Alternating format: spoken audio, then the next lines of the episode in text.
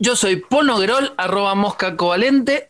Yo soy Angie Jiménez, arroba Minerva Macangi. Yo soy Mariano Rosales, arroba Chagneruda. Yo soy Juan Lorca, arroba Juana del Hate. Y yo soy su viajero del tiempo favorito, Manuel Pupi Catania.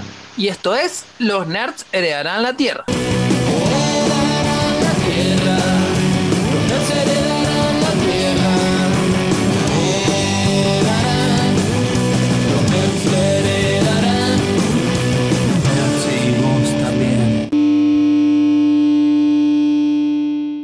Pupi, despiértate. ¿Eh? eh ¿Vos quién sos? ¿Cómo quién soy?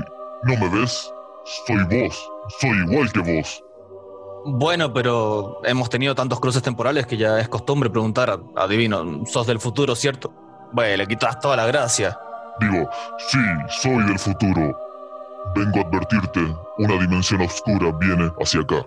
Y la única forma de detenerla es vencerla en un combate. ¿Mortal Kombat? No, el Nerdo Combat. Si ellos ganan, se llevarán todo lo nerd de esta tierra a su otra dimensión. Debes reunir a los guerreros nerds lo antes posible. No, debo avisar a los chicos. No hace falta, Pupi. Estamos acá al lado tuyo.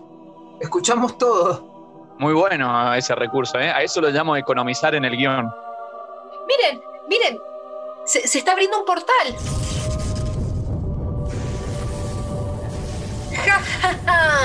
Puedo oler todo lo nerd que hay en este asqueroso mundo.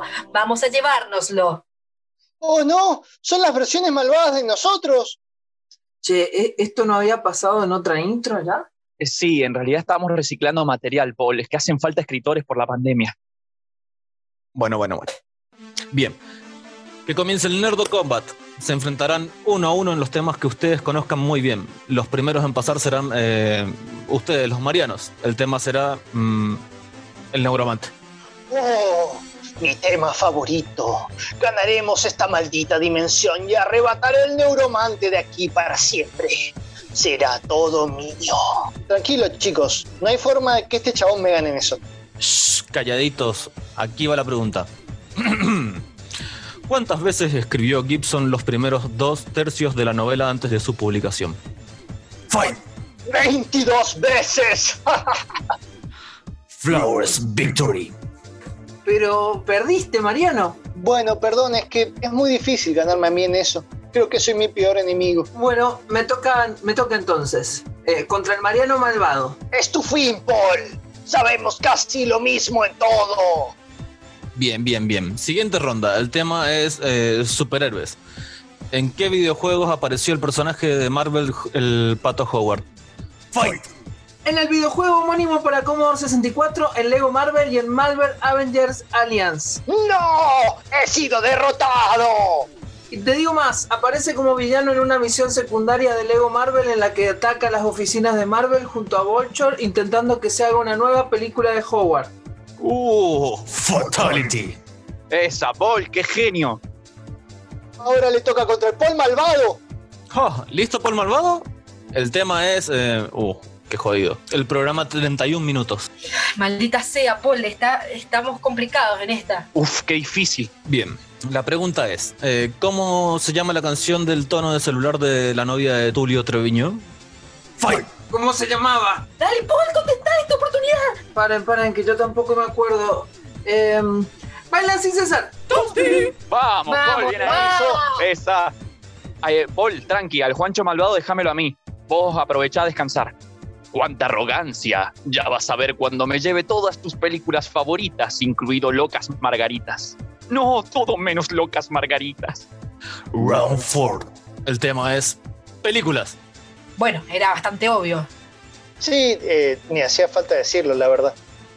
Bueno, che, es lo que dice la nota que me mandan los dioses antiguos. Em, eh, bueno, la pregunta es: ¿de dónde vino el nombre de Chewbacca para Star Wars? ¡Fight!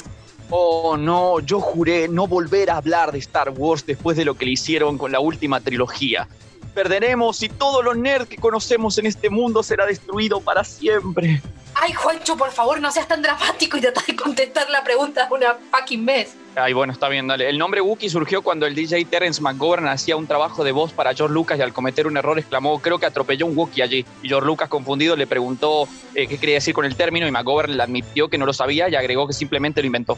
¡Vamos! ¡Sí! Basta. Yo misma me encargaré de estos payasos posers. Vení, Paul, juntos vos y yo podemos derrotar a la versión malvada de tu novia. Sí, Muy bien, el tema va a ser eh, series de televisión. me rindo. Sí, yo también. No, chicos, pero ¿son tontos o qué? No sean tan cobardes. Son unos malditos bebés llorones. Barbarity.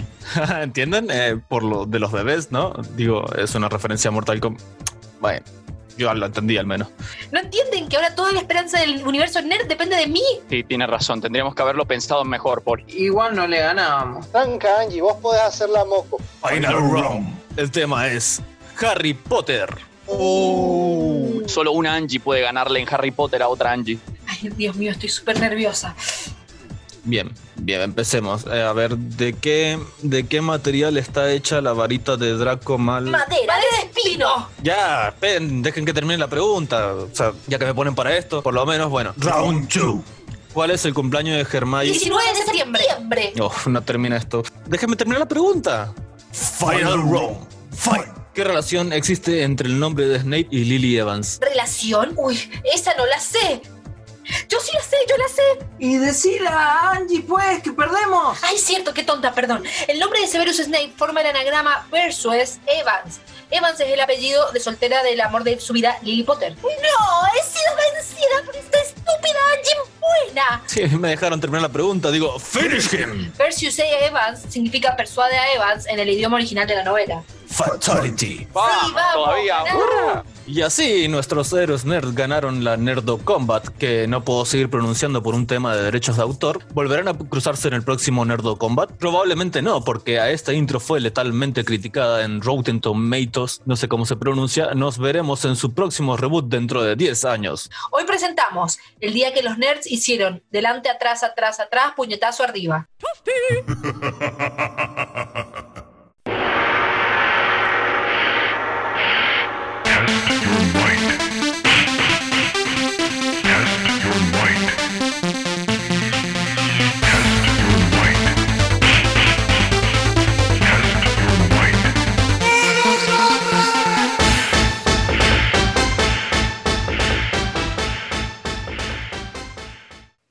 a todo el mundo, bienvenidos a otro episodio de Los Nerds Heredarán la Tierra.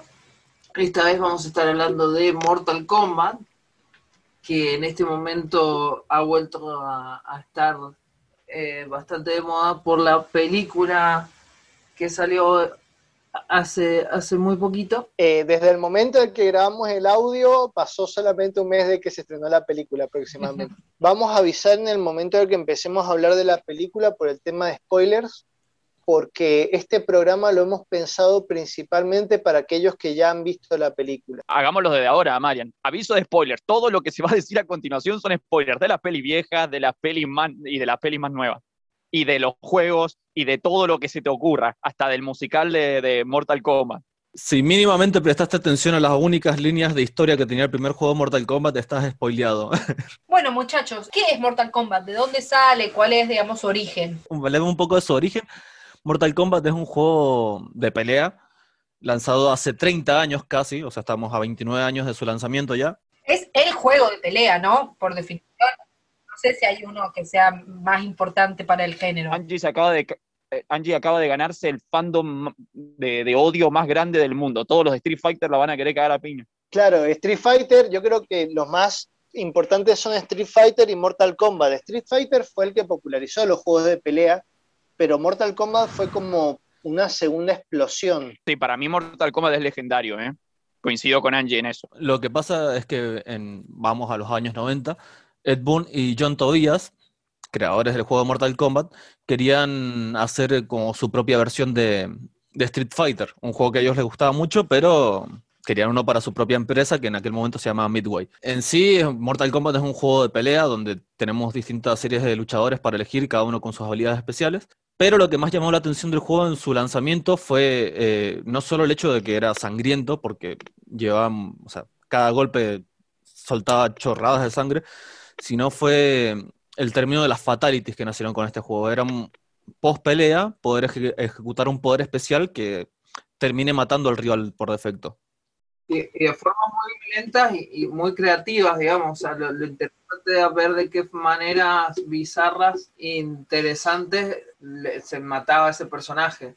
Gracias a esto, eh, Estados Unidos se dio cuenta que existía la violencia en los videojuegos y gracias a Mortal Kombat hoy tenemos lo que es la E IS, ISRB, eh, ESRB en español, que es un organismo encargado de catalogar los videojuegos por edades y contenido que traen. Creo- si no me equivoco, hubo un juicio, ¿no? Hubo como una situación judicial en los 90 en varios juegos. No hubo un juicio, no hubo un juicio. Hubieron una cantidad de, creo que fueron juicios, pero de todo tipo. O sea, primero el de los gobiernos de los Estados Unidos por la violencia excesiva que tenía el videojuego, que fue uno de los primeros que desencadenó en la creación de este organismo, eh, coso. La prohibición en la Alemania, eh, directamente no pudo entrar a comercializarse en, Alemania. La censura en la propia Japón. Eh, la censura en, en lanzamientos, por ejemplo, Mortal Kombat 2 llegó sin sangre a, a Super Nintendo y eso hizo que en Sega las ventas repuntaran al palo. La publicidad y el marketing, que fue censurado y denunciado a más no poder. Eh, controversias con que era racista y sexista el juego. Eh, el juicio de los actores que interpretaron los personajes, el juicio del actor de Shang Tsung, de Sonya Blade y de Kitana, estuvieron denunciado, eh, de- denunciaron a Nintendo y a varias empresas porque el- ellos grabaron sus personajes nada más para salir en la primera plataforma, que creo que era Sega y Arcade. Eso, eso creo que también está bueno mencionar que es uno de los primeros juegos en utilizar esta técnica, ¿cómo se llama? El... Es una técnica, una técnica de producir sprites eh, digitalizados, o sea, es el sistema de sprite es sistema de animación de imagen por imagen. Esta vez, en vez de usar imágenes dibujadas como se hacían los videojuegos de aquella época, se usaron fotos. O sea, cosas que después pasaron a ser, por ejemplo, fotos, fotos de actores y personas reales. Cosa que después pasó, por ejemplo, con Nintendo en el caso de Donkey Kong, que eran fotos de, de renders en 3D, Claro, para hacer el, el caso de Donkey Kong Country. claro. Eso Que fue- esta fue la primera implementación de esto, Mortal Kombat. algo que en la época era como lo más avanzado que existía, digamos, era lo más moderno. Y ahora lo ves y se ve re feo. Sé que en- envejeció re mal. Sí, envejeció súper mal, pero eso que no has visto los otros juegos en los que utilizaban la misma técnica. Como por ejemplo en Street Fighter The Movie. De verdad. Oh, Dios, bueno, pero esa película, es ese juego es terrible. Ya de por sí se basaba en una película que no estuvo tan buena tampoco. Y hay juegos más modernos que tienen, pecan de lo mismo. El Dragon Ball Evolution de PlayStation Pocket es horrible. Para un momento, Dragon Ball Evolution, estamos hablando de un juego de Dragon Ball basado en Dragon Ball Un Evolution. juego de Dragon Ball, No, sí, basado en la película. Un juego de pelea así tipo de Dragon Ball, pero con los personajes de la película. Con este mismo tipo de animación por foto. Ah, pero son, son unos toasty, porque eh, ¿qué, qué qué- ¿por qué hacen eso? ¿Pero qué no vieron las críticas de la, de la película? ¿Por qué hicieron un juego? Eh, Juancho, te comento, cuando se, se lanza un videojuego, un videojuego sobre una película, por lo general tiene que estar ya hecho el juego el mismo día de la película, para lanzarse en conjunto. Claro, claro, sí, tiene sentido, es verdad. Es una apuesta. Apuestan a que le va a ir bien. ¿Cómo van a hacer una apuesta? Están locos esos muchachos, no leyeron su propio guion. Queda un último juicio que es el caso de Noah Wilson, que es un adolescente de 13 años que fue asesinado por su mejor amigo replicando las, las cosas de este juego y esto fue lo que impulsó más a la, a la censura. ¿No sabes con cuál Fatality lo mató? D- Dijo que se creía que era, eh, que era Scorpion, así que eso es el dato que tengo acá. Esa está más fácil. Esa es un poco menos capaz, o sea, con clavarle algo a alguien ya lo estás imitando.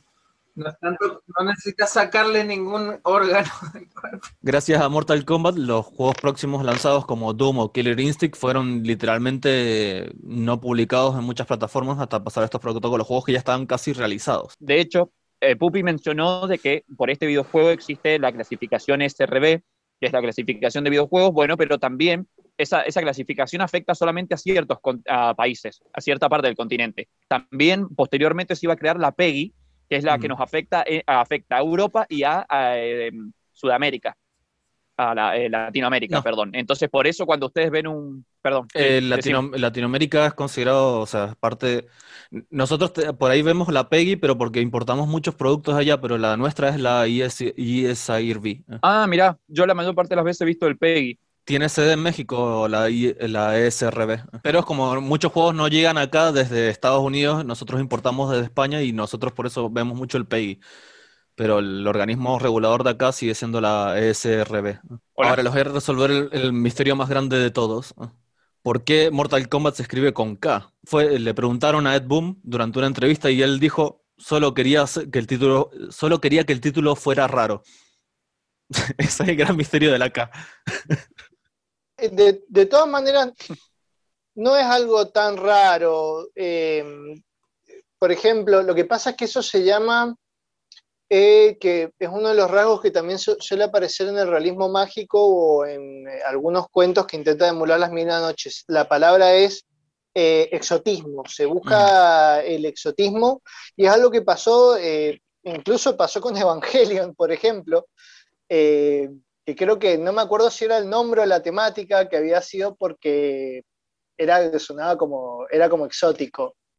No sé por qué me imaginé a Gabriel García Márquez diciendo, ¿cómo le voy a poner a esta novela? ¿100 años de soledad? No, mejor Mortal Kombat. Y bueno, No, lo, lo que pasa es que, claro, eh, explico lo del realismo mágico. Hay que tener en cuenta que para el resto del mundo las cosas que tienen que ver con la cultura latinoamericana son exóticas. O sea, es lo mismo que pasa para nosotros con la cultura árabe en las mil noches, que de eso se habla mucho con respecto a las traducciones. Es muy gracioso cómo traducciones le han agregado cosas porque es más exótico. Pero nos estamos yendo del tema. Historias de cronopios y fatalities. Yo creo que es muy de la época, o sea, es como que si le pones una K es mejor. Suena más copada. volviendo al, al tema de la censura, la- esta película también fue, la nueva película fue víctima de la censura, pero los mismos directores dijeron que quisieron explotar el, el rango de películas que no sé cómo se llama, el, el más 18 al, al máximo. Y bueno, y para ponerlo en contexto, todo lo que tienen que saber de Mortal Kombat es, existen cinco reinos, para que un reino controle al otro tiene que ganar 10 veces este, este torneo que se llama Mortal Kombat. ¿Cada cuánto se realiza el torneo? Y Ah, tiene una periodista. eh, es relativo, en los juegos por ahí dicen cada mil años, pero por ahí hay reglas que los antiguos dicen para adelantar los torneos y Lo que diga el guion, básicamente. Sí, de todas maneras, por lo que estuve viendo en el canon de la historia, más casi que el único torneo oficial es del Mortal Kombat 1. sí, el único, o sea, por así oficial, y ese era el, nove- el décimo entre la Tierra y el, voy a decirle, el reino de afuera, porque no me acuerdo cómo se decía en inglés. Pero, eh, ¿qué pasa? Información importante, ya hubo un torneo, o sea, hubieron 10 torneos que ganó este torneo de, de O-Reims. eh. Que le ganó a Edenia. Le ganó a Edenia y lo conquistó. Y, lo, y se fusionaron los reinos. Porque hay algo interesante con respecto a- al, al origen, que lo vamos a estar desarrollando más en los siguientes bloques, que tiene que ver con las fuentes de donde bebe Mortal Kombat. Principalmente, eh, ya vamos a estar hablando, se sirve más que todo el cine, pero por lo que estuve viendo hay como pequeñas pinceladas de mitología que a mí me parece que en realidad se agregaron un poco más después. Por ejemplo, eh, todos los reinos de Mortal Kombat nacen después de que los dioses antiguos vencen a un gran dios anterior y con sus fragmentos se forman los otros reinos. Para agregarte, los, los entes que vivían mientras estaba ocurriendo esa batalla eran como los antepasados de Reptile. O sea, tenían un nombre, los reptilianos. No, no son los reptilianos, no me ignoren eso. Los saurios, yo había visto que los saurios en realidad habían, eran como originarios de la Tierra, pero por una pelea se tuvieron que ir. Eh, de, to- de todas maneras, eh, creo que es- como estamos hablando de un juego de pelea, es como un poco confusa a veces la historia, pero bueno, la, la versión que yo escuché, incluso, eh, bueno, anoche tuve una discusión sobre el canon de Mortal Kombat, pero bueno, eh, como un juego de pelea es medio confuso la historia, pero quería decir que esta cuestión de un dios que se muere y forma nueve reinos se parece mucho al origen del universo en la mitología nórdica, en la que Odín derrota a Ymir y con los restos del gigante forma todo el universo. Por ejemplo, eh, también tenemos los nombres de los clanes de los personajes principales, como está Scorpion y Sub-Zero, son los clanes principales de ninjas y se han ganado la, tanta popularidad que su historia, eh, digamos, se profundizó un montón. Y por ejemplo, el nombre Sí. de Scorpion es Hanzo Hasashi, que recuerda mucho al nombre de Hanzo Hattori, que es un ninja legendario japonés. Samurai. Ninja no, ¿eh? Me parece que era un samurái. ¿Cómo se llama? Un shonin, un ronin. Era samurái, lo que pasa es que en realidad, digamos que la leyenda, en las leyendas ha quedado como, como ninja. Hay que tener en cuenta que a veces, que a veces los samuráis oficiaban de ninjas porque los ninjas podían hacer cosas que los samuráis no podían por su código de conducta. Entonces a veces los mismos samuráis oficiaban de ninjas. Míralo al Batusai. Entonces, bueno, Hanzo, como dice Juancho, en realidad Hanzo Hattori era un samurái, pero ha pasado la historia como un ninja, digamos, en, videojuegos, en un montón de lugares aparece como un ninja. Eh, y en la cultura popular también. Sí, eh, es más, eh, te agrego dato de color nerd, es el mismo personaje, o sea, la misma persona por la que se basó el personaje de Samurai X. ¿Cuál? El protagonista. Ah, mira. Mira, no sabía. Y por ejemplo, Shirar Ryu, que es el nombre del clan de Scorpion, suena muy parecido a Shito Ryu, que es un estilo de karate. Como que tiene algunas pinceladas de algunas cosas, pero son como a mí me parece son como muy vagas y pasan casi como meras curiosidades. Eh, de todas maneras me llamó la atención que para, el origen del mundo eligieran el nórdico teniendo en cuenta la importancia que tenía la lucha para esta, digamos, para esta cultura. Entonces me parece lógico que hayan elegido como para empezar el mundo basarse un poco en lo nórdico. Eh, porque encima vos fijate que hay un montón de referencias culturales en Mortal Kombat, por decir una. Eh, Johnny Cage es de acá a la luna, ya por no solamente por las siglas que del, nombre del personaje, sino por el aspecto, es eh, Van Damme. Por eso mismo te digo que más que todo las fuentes son películas, sí, es, es, Van Damme, totalmente. Así como Liu Kang era Brandon Lee, Bruce Lee, perdón. Sí, de pronto era como, ¿quién será Brandon Lee? Debe ser un actor que de esos que solamente conoce el Juancho. No, no, no, es más, de, ojo, vamos a hablar de Brandon Lee en, la, en los antecedentes. Brandon Lee iba a ser parte del elenco de la primera película de Mortal Kombat, pero no pudo asistir porque murió. es el actor del cuervo al, que falleció, el hijo de Bruce Lee. Bueno, creo que hemos terminado de hablar del videojuego. A mí nada más lo que me llama la atención es, eh, bueno, esto, la comparación inevitable que surge con Street Fighter, que fue un juego de lucha que explotó más que todo eh, a mí me parece, o sea, hay muchas razones por las que puede haber explotado, pero una de esas eran los controles, eh, toda la, posibilidad de hacer combos que surgió por un accidente, eh, los personajes están diferenciados y bueno, me parece que en Mortal Kombat está esto y como ya dijeron lo de las fatalities, que me gustaría agregar que lo interesante de las fatalities es que son meramente estéticas, son meramente estéticas y son meramente o sea, no cambia nada en la mecánica del juego que vos termines el enfrentamiento con una fatality o no. Solamente te hace lucir más cool. Si estás en un arcade y si estás en un arcade y al otro lo matabas y además sabías hacer la fatality, era como ¡fa! Ajá, meto una pequeña anécdota ahí. Vos sabías que cuando estaban desarrollando el juego, esta le explico a los, a los que no sepan de qué va el juego, si es que queda alguien. Em, cuando vos ganás en Mortal Kombat, cuando vos ganás y todavía no has hecho la fatality, o sea, no lo terminás de matar al, oponente, el, villano, o sea, el que venciste, o, vos, si te ganaron, queda como mareado el personaje. Ahí es el tiempo que se te da para hacer la fatality y vos, está, como dice Mariano, ganar con estilo. Ahora, esta idea de que los personajes quedaran mareados iba a estar durante las peleas, o sea, si vos le hacías una cierta cantidad de daño, o un golpe muy fuerte, el mareo les iba a ocurrir.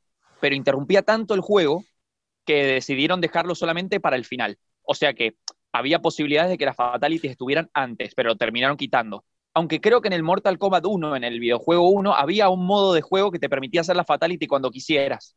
Eh, creo que era en la versión de arcade nomás, pero, em, como otro dato curioso, el, el sistema este de pelea medio frenético, por así decirlo, de que podías dar un montón de combos de golpe, para Mortal Kombat 3 fue arreglado con una barra de cansancio, porque llegaban puntos que, por ejemplo, en Mortal Kombat 2 podías hacer un combo infinito y dejar que el otro nunca dejara de recibir daño.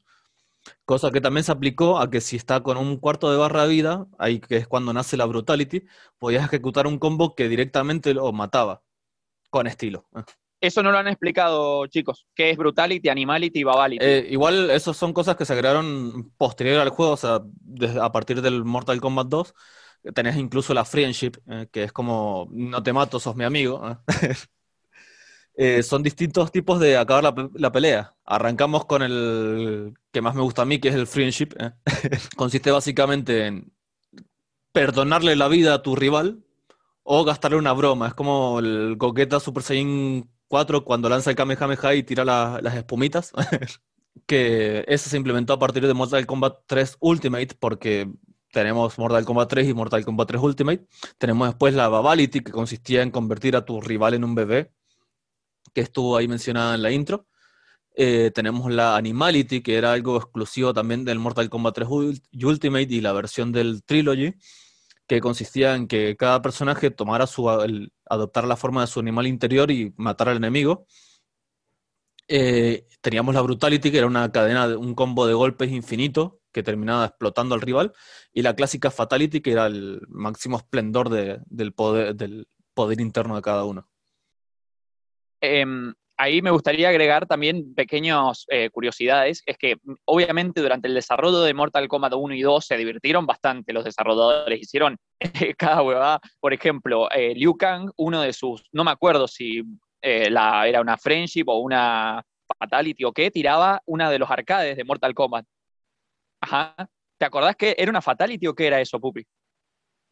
Le tiraba un arcade encima al oponente. Después habría que explicar lo del Toasty. Toasty es el nombre de una de las fatalities, creo que la de Scorpion, cuando lanza fuego. me parece que es posterior igual el nombre que le dieron a Fatality, porque aparece un. Cuando ocurre una cierta cantidad de daño, aparece un personaje que, perdón, aparece una especie de fotografía, un sprite de uno de los desarrolladores del juego, aparece por un costado de la pantalla diciendo Toasty, pero lo que no sé bien es cuándo se activa eso realmente. Es cuando haces una cadena de golpes que le metes eh, más del 30% de daño. Ah, listo, perfecto, gracias, Pupi. Bien, otro detalle curioso que quería mencionar es Scorpion, su animal interior en la Animality, no es un escorpión recién hasta Mortal Kombat 4. Antes era un pingüino. Maravilloso. Concentración. Cerrado, ojos cerrados. Quiero que respiren hondo. Van a exhalar y van a escuchar ahora. Y yo les voy a decir, no es que los estoy hipnoti- hipnotizando, esto es real. Van a escuchar de vuelta y se van a dar cuenta que el tema nunca dijo Mortal Kombat. El tema, ojos cerrados, no lo saben todavía. El tema dice mono grande.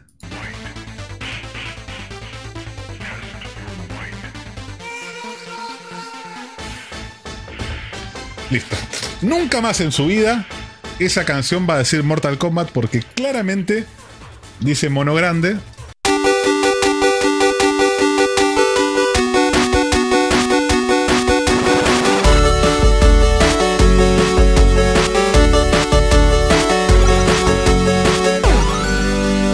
Una cosa que no hemos comentado es cuántos juegos hay de Mortal Kombat. Estamos hablando de una, de las franquicias de videojuegos no solo más extensas, sino más conocidas del mundo de los videojuegos. Como dijo Angie antes, es eh, básicamente legendaria la franquicia porque llega, Mortal Kombat tuvo la particularidad de llegarle a la gente que no juega videojuegos. Por ejemplo, es muy normal que si vos hablas en la calle no sepan qué es Street Fighter o King of Fighter o algo así, pero con Mortal Kombat van a saber de qué estás hablando. O sea, es típico juego de juntadas. Tenés el FIFA y el Mortal Kombat. Claro, claro, es eso, es el juego, el es uno de los juegos de juntadas. El Mortal Kombat 1 es de 19 de 1992, si no me equivoco, y de ahí en adelante tenemos, ahora actualmente está el Mortal Kombat 11, que es el último que salió, el 11 Ultimate o algo así, que es como una expansión. No, está el Mortal Kombat 11 Ultimate. ah, que lo cuentan como juego por separado. Hay que entender también que el juego no solamente era el Mortal Kombat 1, 2, 3, 4, sino que como dijo Pupi, está por ejemplo el 3 Ultimate, habían expansiones, Los habían Arcade paquetes que Collections. los, los rejuntaban. Claro, el Arcade Collection, el Mortal Kombat Trilogy que agarraba los juegos anteriores, estaba el Mortal Kombat 4, el Mortal Kombat Gold, había precuelas como el, el de Sub-Zero, Mythology Sí. creo que se llamaba. Sí, y el de Este, y el Special Force que era con Jax, eh, o sea, no solo juegos de lucha entre- entran, sino también el Shaolin Monks.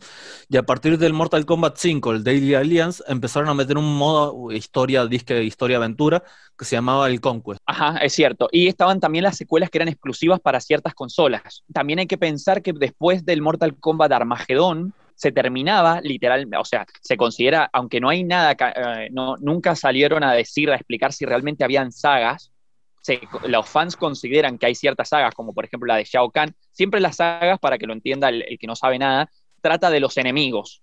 O sea, los enemigos que vienen a invadir la Tierra, el, el Herrem, que sería el reino de la Tierra. Quien dirija la, la invasión es una de las sagas. Entonces está la saga de Shao Kahn, la saga de Shinnok, las, siempre eh, en base a los villanos, ¿no? La de Onaga. La de Onaga, exactamente. Y bueno, estos juegos terminaban, estas líneas temporales terminaban en Mortal Kombat Armagedón y se reiniciaron en el Mortal Kombat del año 2011. No es el Mortal Kombat 11, ese es otro. Este es el Mortal Kombat que salió en el año 2011. Fue un reinicio de la saga porque cuenta los juegos 1, 2 y 3, pero de nuevo. Utilizan el viejo recurso de viaje en el tiempo. En realidad, Mortal, Mortal Kombat Armagedón termina con que todo se es un desmadre, se mueren todos, se mueren todos, y queda solamente Raiden contra Shao Kahn, que pierde y termina mandando un mensaje al pasado, eh, y así se reinicia todo. Y en realidad también creo que yo no sé cómo llegaron hasta ese punto, porque hay que tener en cuenta que los nuevos Mortal Kombat, o sea, Mortal Kombat 9, que sería, no se llama así, que es el del 2011, eh, ya es eh, con Warner Bros. Ya, ya no es, no es Midway, eh, John Tobias se fue de- del juego en el Deception o en el, Daily Alliance. eh, Tobias eh, ya abandonó a Midway y todo eso. Y ahí hubieron bastante cambios. Por ejemplo, Noob Saibot, que es Ed Boom al revés. no, Tobias, bueno, el nombre, los apellidos de los creadores al revés. Pasó a ser nada más Noob. y lo mezclaron con Smoke. Era como Noob Smoke. Sí, es más, eso es re loco. Parece que terminaron muy mal las relaciones entre Tobias y los de que eran de Midway, todo, porque de ahí en adelante vos sabés que casi no lo mencionan ni en las entrevistas. Lo mencionan en solamente pequeños materiales extra. Hasta da la impresión de que fue pensado como un juego de lucha para juntadas. No sé, a mí me causa gracia porque ¿cómo no hace un juego de lucha para juntadas si el nombre te dice Mortal Kombat? O sea, el nombre explica el juego solo. Mortal Kombat. No estoy seguro, habría que chequearlo, pero mi- eh, o sea, los juegos de pelea la empezaron a pegar en los arcades principalmente y me parece que Mortal Kombat está como justo en el medio en el cual es como que empezó con los, creo que empezó siendo arcade y después pasó a consola y es como ese momento en el cual vos podías comprarte el juego para la consola y lo jugabas y, y- y practicabas para ir al arcade y, Sí. y- y- y ser mejor y bueno, y te juntabas y jugaban. Pero mm, que está creo que en ese, en ese periodo así como intermedio, por eso fue muy popular, sobre todo en Argentina. Teniendo en cuenta también que le pasó a muchos juegos que eran porteados para consola del arcade que quitaban contenido. Por ejemplo, eh, Killer Instinct recibió un downgrade gráfico Ah, tremendo ah, para ser jugable hablar- en, Super Nintendo. Mortal Kombat se le quitaron muchos minijuegos, excepto en la versión de PC, porque ocupaba 8 megas y 8 megas en aquel momento era una animalada. El primer, el primer juego de Mortal Kombat pesaba 8 megas en una época donde los juegos pesaban 64 KB. Claro, claro, claro. Qué loco, ¿no? 8 megas para ahora, para nosotros es como nada. Eh, iba a decir, gente, que creo que no, no lo mencionamos. Recién estábamos, hace un tiempo estábamos hablando de la violencia que caracterizó a Mortal Kombat, que fue un tema que también le dio muchísima popularidad.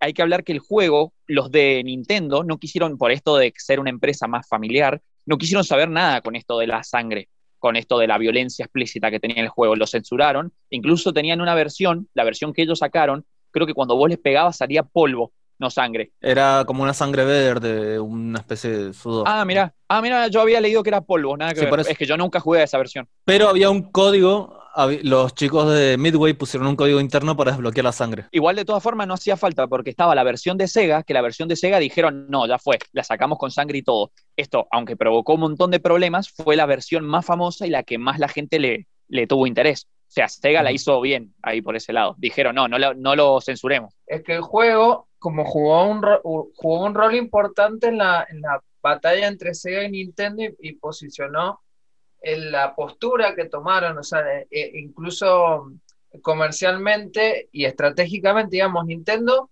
lo que te vendía, lo que él le, le convenía a la empresa era decir, bueno, en, en nuestras consolas no va, no va a estar este juego, o sea, directamente lo decían. Y ellos estuvieron como muy muy activamente siguiendo estos juicios de obscenidad y demás, y estaban como, como en contra de, de- la violencia en los videojuegos y qué sé yo. y le sirvió para que la gente comprara su juego, o sea, la gente que le interesaba algo familiar comprara su juego. Y por otro lado, en sus consolas, ¿no? Y por otro lado, Sega se aprovechó de eso. Para apuntar a un público más adolescente, eh, rebelde, digamos, que quería ver violencia y fomentaban eso desde la publicidad y demás. Eh, si vos ves cómo se, se mataban entre ellos con las publicidades de, Sega, cómo le pegaban a Nintendo, era por ese lado, digamos, como que Sega era la, la empresa adulta que tenía estos juegos más, más turbios, entonces le vino súper bien a las dos, porque cada una por su lado hizo un montón de plata con diferentes públicos. Eh, también es cierto, yo no me sé los nombres, no olvídate que me voy a acordar los nombres, pero los actores que interpretaron a los personajes cobraron una relevancia bastante popular, de hecho se volvieron a repetir en otros juegos hasta que, como dijo Pupi, hubieron problemas legales y cosas así. De hecho, por ejemplo, uno de los personajes, si no me equivoco, el que interpretaba a Raiden, lo prohibieron en un Mortal Kombat, si no me equivoco, en el 3, porque el tipo eh, sirvió de modelo para otro juego de pelea. Entonces los tipos dijeron, no, bueno, como castigo, Raiden no va a salir en Mortal Kombat 3. Ay, es que Lo justificaron haciendo como al que el personaje lo mataban o algo así. No estoy seguro de si es en Mortal Kombat 3 en específico ni el personaje ese, pero eh, ocurrió algo así para que sepan de, Sí. de qué pasó con los actores reales. Me parece más coherente que sea Johnny Cage porque es al que mata en el tercer Mortal Kombat. Bueno, debe ser Johnny Cage entonces. Entonces, bueno, hemos estado hablando sobre qué es Mortal Kombat, algo que todos más o menos sabemos, probablemente si estés escuchando esto ya lo sepas, pero bueno, lo interesante también sería saber de dónde surge la idea, que siempre nos gusta meternos en eso, y para eso tenemos a nuestro especialista en cine, Juan Alhate, sí, contanos de dónde viene Mortal Kombat. Es- uy, chicos, este tema es muy, es muy rico, el tema de, la, de todo lo previo que se ha hecho a esta película del 2021 de la que vamos a hablar hoy, porque, bueno, seguramente ya muchos conozcan de ustedes y de los que están escuchando, conozcan de qué pelis vamos a hablar, de los antecedentes, ¿no? Porque fueron bastante famosas. Eh, otras no tanto, pero eh, las, las principales sí. ¿Y por qué digo jugoso? Porque, porque por un lado tenemos el arranque en la historia de las películas de videojuegos, que tienen la peor fama del mundo, porque casi todas las películas de videojuegos que se han hecho son un desastre, son un desastre. Recién ahora se están empezando a reivindicar porque a los videojuegos se les está dando un poco más de, de bola, digamos, pero todas las películas en sí de videojuegos eh, son un desastre y arrancar con Mortal Kombat eh, fue una de esas películas iniciadoras de esos primeros pasos. Eh, pero sin embargo es re loco porque ha sido una de las menos odiadas. Los antecedentes para la peli del 2021 arrancan en 1995, a unos poquitos años después de que había salido Mortal Kombat eh, 1, el juego, y 2. eh, estábamos en una época de Zenith, un éxito total que había tenido el juego y era obvio que se iba a venir una película en cualquier momento. Eh, terminó ocurriendo así. Para ese entonces habíamos tenido películas como, Sí, por ejemplo, de Mario Bros. la- esa. Mejor ni hablemos ni hablemos. Ni hablemos, que dejémoslo como algo en el catálogo más oscuro de las películas. Algún día deberíamos hablar de eso, ¿eh? Deberíamos. Deberíamos ponerlo como tema para hablar. La Yo- película de Mario Bros. es un tema de por sí. Yo he estado pensando que hace mucho que no hacemos un, un tema de, de Pizarro. Sí, no sé por qué hoy día estaba flasheando, podríamos hablar de la- las papas. Bueno, eh, la cuestión es, en 1995 entonces llega eh, de la mano de Paul Anderson, eh, Paul W.S. Anderson, seguramente le suena, porque es el mismo director de la franquicia Resident Evil, es un director que es conocido más que nada por adaptar películas de videojuegos. Ahora es donde yo voy a meter un poco el hate y voy a decir, personalmente a mí sus películas me parecen espantosas. La única que para mí es rescatable es Mortal Kombat, pero eso es una opinión subjetiva, que nadie me odie, ¿eh? eso es completamente subjetiva. Bueno, a ver, la primera Mortal Kombat, miren chicos, no les voy a mentir, está bien, no será la mejor peli del mundo, de hecho es bastante desastre, eh, los efectos son malísimos y pasan cosas que nada que ver, pero está buena. Vamos, por favor, está buena. Yo la, yo la Eh, banco. sí, yo también, por mucho tiempo fue la mejor peli de videojuegos para mí que ha existido, ¿eh? Y eh, la verdad es que tampoco tenía, yo creo que sí, pero para justificarlo tampoco tenía muy buena competencia, digamos. Eh, Claro, ese es el tema, nunca tuvo, nunca tuvo competencia, ¿verdad? Yo creo que lo que pasa en Mortal Kombat también no está tan difícil, o sea, lo que le hace difícil de adaptar es lo mismo que lo que le hace fácil, que es que en realidad em, la excusa ahí es una cuestión, la excusa del juego en sí es ver, o sea, hacer pelear a los personajes y ver estas muertes creativas y, disfrutar con ese gore. Y eso no está tan difícil de lograr en una película, pero eh, justificar eso con una historia eh, se hace más difícil, pero una película en lo que lo central es eso, como en el juego, se lo perdonás y más o menos que zafa. Entonces, no hay tantas maneras de, hacerlo mal, creo, porque creo lo, lo, central no es la historia, o sea, realmente la historia es un enrosque para justificar que se que aparezcan personajes diferentes a, matarse entre sí. Y... Me pasa lo mismo con la primera de Scooby-Doo. Yo no lo veo como película, yo lo veo como una buena parodia. O sea, la primera, la primera película de Scooby-Doo la veo como una parodia porno sin el porno. Y eso es lo que la hace buena, porque agarran la esencia de lo que es y, y se burlan de ella aprovechándose de eso. Y eso es lo que, o sea, se burlan en un sentido bueno de la palabra. Y eso es lo que me encanta tanto de la película de Mortal Kombat, que es como Sí, no me importa la historia, quiero ver a Scorpion tirar ganchitos y a Sub-Zero tirar hielo. claro, que eh, de hecho es re gracioso porque, bueno, no, no me quiero adelantar, pero Scorpion y Sub-Zero no son enemigos, que es algo característico de la saga, es que ellos se odien y se quieran matar porque Sub-Zero mató a, bueno, a Scorpion y a su clan y porque, bueno, Scorpion está buscando venganza, ¿no? Este, pero en las películas son, de hecho, son eh, súbditos de Claro, son súbditos de Shang Tsung, que es el villano principal, ¿no? Este, bueno, en esta película del 95 teníamos a Raiden eh, interpretado por Christopher Lambert, a Liu Kang por Robin Shaw, que de hecho este era el personaje que iba a ser Brandon Lee, pero bueno, tuvo el percance de morirse, entonces no lo pudo, no lo pudo interpretar. Johnny Cage iba a ser eh, Van Damme, que era el personaje por el que habían, se habían basado incluso para hacer a su personaje, y lo iba a interpretar en la película, pero no pudo por un tema de, que estaba justo con otra filmación. Y bueno, y aparecían Shang Tsung, Goro, Sonya Blade, Scorpion, Sub-Zero, aparecían de todo. La productora era New Line, eh, New Line Cinema, que la conocemos por ser la misma del Señor de los Anillos. Y bueno, cuestión, esta película, eh, seguramente esto Pupi lo puede explicar mucho mejor porque veo que se acuerda bastante del film, yo no lo vi hace mucho, pero tenía cambios con el juego, por supuesto, tenía cambios como eh, desde cosas muy pequeñas, como por ejemplo que el hermano de Liu Kang se llamaba Chan en vez de Chou, o una cosa así, a eh, cosas más grandes como esto de Scorpion y Sub-Zero, que eran aliados en vez de oponentes. Pero en sí seguía la misma, la misma onda de, del juego, o sea, un grupo de guerreros se terminaba uniendo bajo las órdenes de Raiden para enfrentar a esta gente que venía del otro mundo en, el último, en la última chance que tenían en el Mortal Kombat para evitar que la Tierra fuera dominada. Sí, y como dato curioso, si querés saber en el, el universo de los videojuegos o el, lore, hubo un momento en el que Sub-Zero y Scorpion eran disque aliados, o porque estaban bajo las órdenes de Shinnok teniendo el mismo, el mismo objetivo, que fue lo que terminó enfrentándolos después. O sea, por ejemplo, en estos previos a los juegos, eh, Hanzo y, y Sub-Zero hombre, que no me acuerdo cómo se llaman, están buscando este, este amuleto. Y como lo encuentra Sub-Zero primero, eh, eh, Shinnok le hace el favor y erradica eh, Shinnok, que es el que mata a todos los del clan de Scorpion. Eh, claro, bueno, pero eso lo descubrimos después.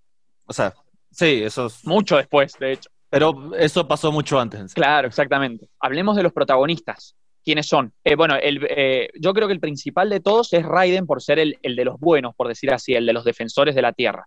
Raiden es, es el dios, es un dios. Es un dios, eh, exactamente. es, un, dios. es, un, es un, dios, el dios del trueno específicamente, así al Thor, digamos. Eso, eh, por eso me parece que tu teoría, Marian, de lo de que se basaron en la mitología nórdica aumenta más todavía. Tiene más puntaje a favor. Eh, Raiden es la persona que los reúne a los guerreros para justamente enfrentarse contra el enemigo principal que es Shang Tsung, por lo menos en los primeros juegos. Está el emperador del mundo enemigo que se llama Shao Kahn, que es este tipo de armadura muy malvado, que es como una especie de Darkseid o de Thanos, eh, muy, muy malvado, y Shang Tsung es un terrestre que lo obedece y que es el villano del primer videojuego y que se ha vuelto, bueno, el villano también de esta peli nueva, de la de 1995. Shang Tsung es como el terrestre traidor, por decir así, un hechicero, re poderoso. Otro, uno de los protagonistas es Liu Kang, que es eh, Bruce Lee de acá a la luna, eh, ¿cómo se llama? Eh, que es un guerrero del loto blanco, que es como una especie de orden Shaolin, de monjes Shaolines que hacen karate. Bueno, y bueno, que es muy famoso por las famosas patadas que da. Es nada, un tipo, un guerrero, ¿no? Johnny Cage es un actor de Hollywood que era muy bueno peleando, Van Damme, este, que bueno, en su carrera se empieza como a frustrar, Van Damme, y el chabón termina entrando en una en el torneo porque está seleccionado como uno de los de los guerreros que puede salvar a la Tierra, a pesar de que el chabón es re como, como un súper creído y todo con toda la fama está alrededor, Van Damme. Después están Sonya Blade y Jax, que son personajes que vienen de Estados Unidos, pertenecían a las fuerzas especiales estadounidenses y están persiguiendo al criminal llamado Kano, que es otro personaje, que es un mercenario recontra peligroso. Tanto Kano como Sonya y como Jax terminan metidos en el Mortal Kombat. Jax aparece a partir del segundo videojuego, bueno, eso es dato de color, la verdad que no, no aportan nada, pero digamos que Sonia es una de las pocas, no, si no me equivoco, Sonia nunca fue parte de, de, los guerreros seleccionados, ¿verdad, Pupi? En realidad ella termina en el Mortal Kombat, sí, termina así de la nada. Está in, investigando siempre, como en la nueva película. Está claro, y en los juegos también perseguía a Kano. Jax, en cambio, termina teniendo poderes por esto de que pierde los brazos y le terminan dando los brazos. Que los brazos, si no me equivoco, aparecen en el Mortal Kombat 3, en los videojuegos. La primera vez que lo vemos sí. a Jax en el 2 era tenía brazos comunes y corrientes. Y sí. bueno, y por último, pues si no me equivoco, bueno, está también, por ejemplo, Goro, que es eh, uno de los, de los campeones de Shang Tsung, el que era el como eh, este monstruo de cuatro brazos que viene del otro mundo y que era el uno de los campeones principales de Mortal Kombat que nosotros los terrestres no podíamos vencer hasta que, bueno, entran los protagonistas en el juego. Y por último, yo creo que son los más importantes a mencionar. Hay un montón de más personajes, pero eh, los dos más importantes a mencionar son Scorpion y Sub-Zero. Scorpion y Sub-Zero, que son casi las caras de la franquicia, son este ninja amarillo de este ninja azul, que como dijeron los chicos antes, pertenecen cada uno a un clan. Uno, eh, Sub-Zero, mató al clan de, de, Scorpion y encima eh, lo mató al mismo Scorpion. Eh, este personaje vuelve desde el otro mundo, desde el infierno, a buscar a Sub-Zero y hay una rivalidad entre ellos. Es un Boca River. De, de la historia de los videojuegos, Scorpion contra Sub-Zero. Que avanza en cada juego peor, ¿eh? porque algo curioso con los videojuegos es que, como les dije, bueno, Shinnok eh, mata a todo el clan de Scorpion, Scorpion eh, sabe que es por obra de Sub-Zero, le jura venganza. En un momento Scorpion mata a Sub-Zero, después el hermano de Sub-Zero toma el manto de Sub-Zero para acabar con Scorpion y Scorpion dice, espera, pero si yo maté a Sub-Zero se crea un conflicto de intereses y por alguna extraña razón que nadie sabe y nadie conoce, Scorpion se hace fiel lacayo de, del hermano de Sub-Zero. Uf, viste. Eh, hay una cosa que tenemos que eh, decir que es obvia, que es que Mortal Kombat empieza a desarrollar su historia bastante sencilla al principio, pero después se, entre, se vuelve un entramado de personajes y de líneas temporales. Es muy difícil seguirlo si vos no has estado siguiendo los juegos al corriente. Es muy, muy, complicado y son muchos personajes para recordar y muchos personajes que van apareciendo. Yo quería agregar una curiosidad ahí entre Scorpion y Sub-Zero, que en los juegos es al revés. Eh, Sub-Zero está en las filas de, de Raiden y Scorpion en las filas de Shang. En cambio, en la película ahora lo vemos eh, invertido.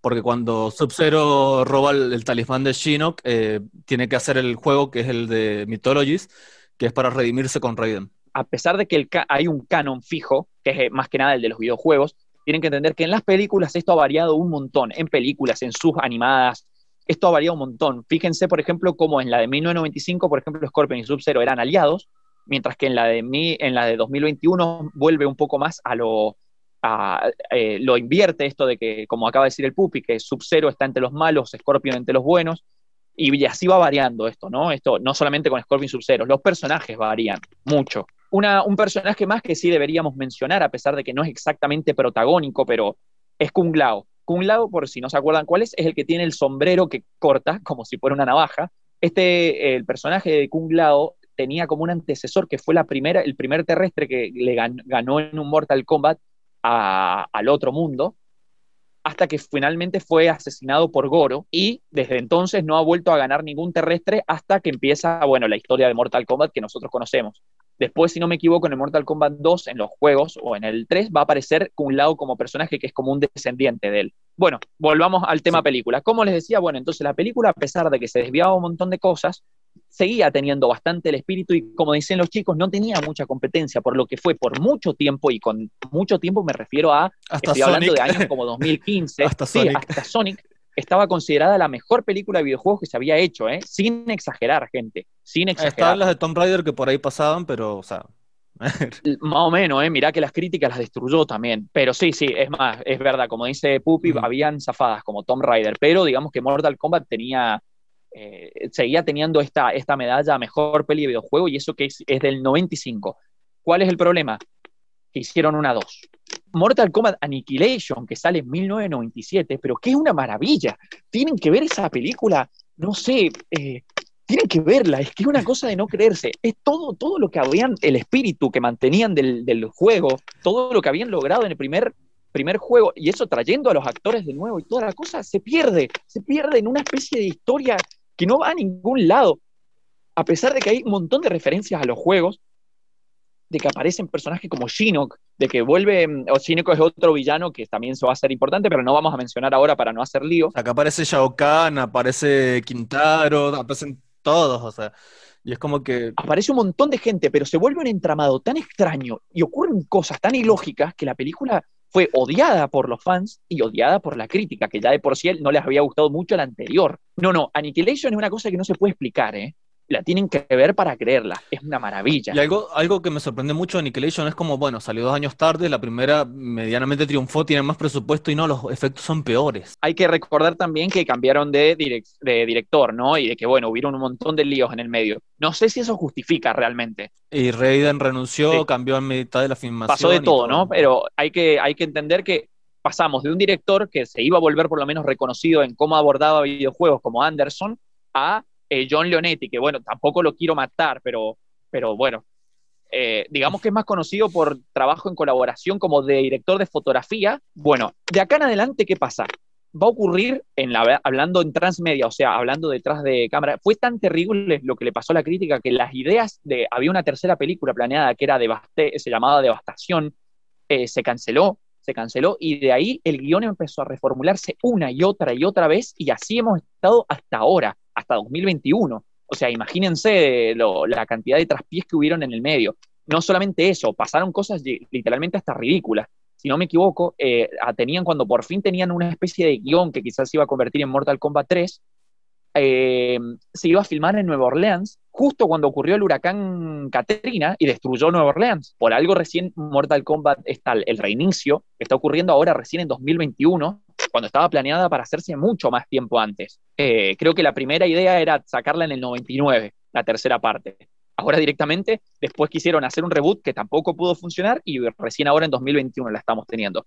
En el medio igual pasaron cosas, ¿no? Tuvimos, eh, después de Mortal Kombat, antes de que saliera Annihilation, eh, salió, mm, salieron series animadas como Mortal Kombat Defenders of the Realm. esta es una serie mm, más estilo eh, digamos, los dibujos animados de X-Men, de, de Spider-Man, o sea, eh, digamos que se ve, cada capítulo era Raiden los eh, trae a todos los guerreros para enfrentarse a una de las nuevas maldades que van a ser o Shang Tsung o Shao Kahn o cosas así, ¿se entiende? Era como que cada capítulo se enfrentaban a un nuevo, un nuevo desafío, como en las series animadas comunes y corrientes. Hubiese jurado que había una película vieja 3. No sé por qué. No, nunca se llegó a concretar, pero lo que sí hay es, bueno, ahora lo, voy a explicar, pero son otras cosas. Después, la, en, en, el orden, digamos, en el año que quizás esta se me ocurre, que es la que Marian está confundiendo, es en el año 1998, o sea, en la época en que tendría que haber salido la Mortal Kombat 3, que no se hizo, salió una serie de televisión que se llamaba Mortal Kombat Conquest. Lo que hacía era mostrar la historia de Kung Lao, el antecesor ese de que les hablaba yo de, Em, eh, del, sombrero, solamente que acá en esta serie era el, antepasado de Liu Kang, o sea, ¿qué pasaba? Seguía más la cronología de la película Mortal Kombat, no de los videojuegos. Sacó 22 capítulos y nada, era, era justamente eso, era contar la historia de cómo Kung Lao, el antecesor, ganaba el Mortal Kombat, se volvía el guerrero legendario y de ahí en adelante iba enfrentando las amenazas que, bueno, iba saliendo de, desde el otro mundo y cómo iba manteniendo su título hasta que, bueno, es derrotado, ¿no? La serie tuvo 22 capítulos en su primera temporada y la cancelaron. Encima es gracioso un poco por qué la cancelaron, porque los productores habían pedido dinero para hacer la segunda temporada y dijeron, amenazaron con cancelar la serie si no les daban el dinero. La cuestión es que ellos estaban seguros de que les iban a dar la segunda temporada y que les iban a dar la plata y no se las dieron. Si no nos da el dinero, no haremos esta película. Bueno, está bien, me llevaré mi dinero por aquí. Perfecto, no había serie. Ahí, es muy discutida porque hay fans que la quieren mucho y una gran mayoría que la odian. Yo mencionaría, y la voy a mencionar a pesar que es posterior, porque es del año 2020, ya pegamos un buen salto para adelante, voy a mencionar la película animada. Eh, Midway, la productora que tenía los derechos, la de los videojuegos, que tenía los derechos de los videojuegos, fue, mm, eh, se terminó en un momento y fue adquirida por la Warner Bros., que fue la que tomó los derechos de Mortal Kombat.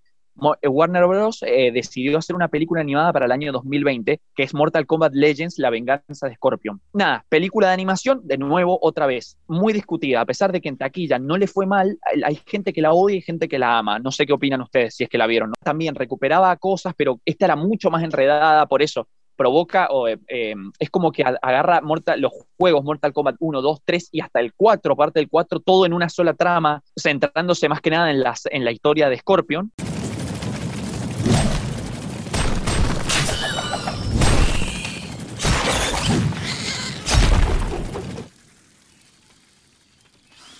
Mira, ¿qué es lo que ves? Papá, el escorpión necesita ayuda.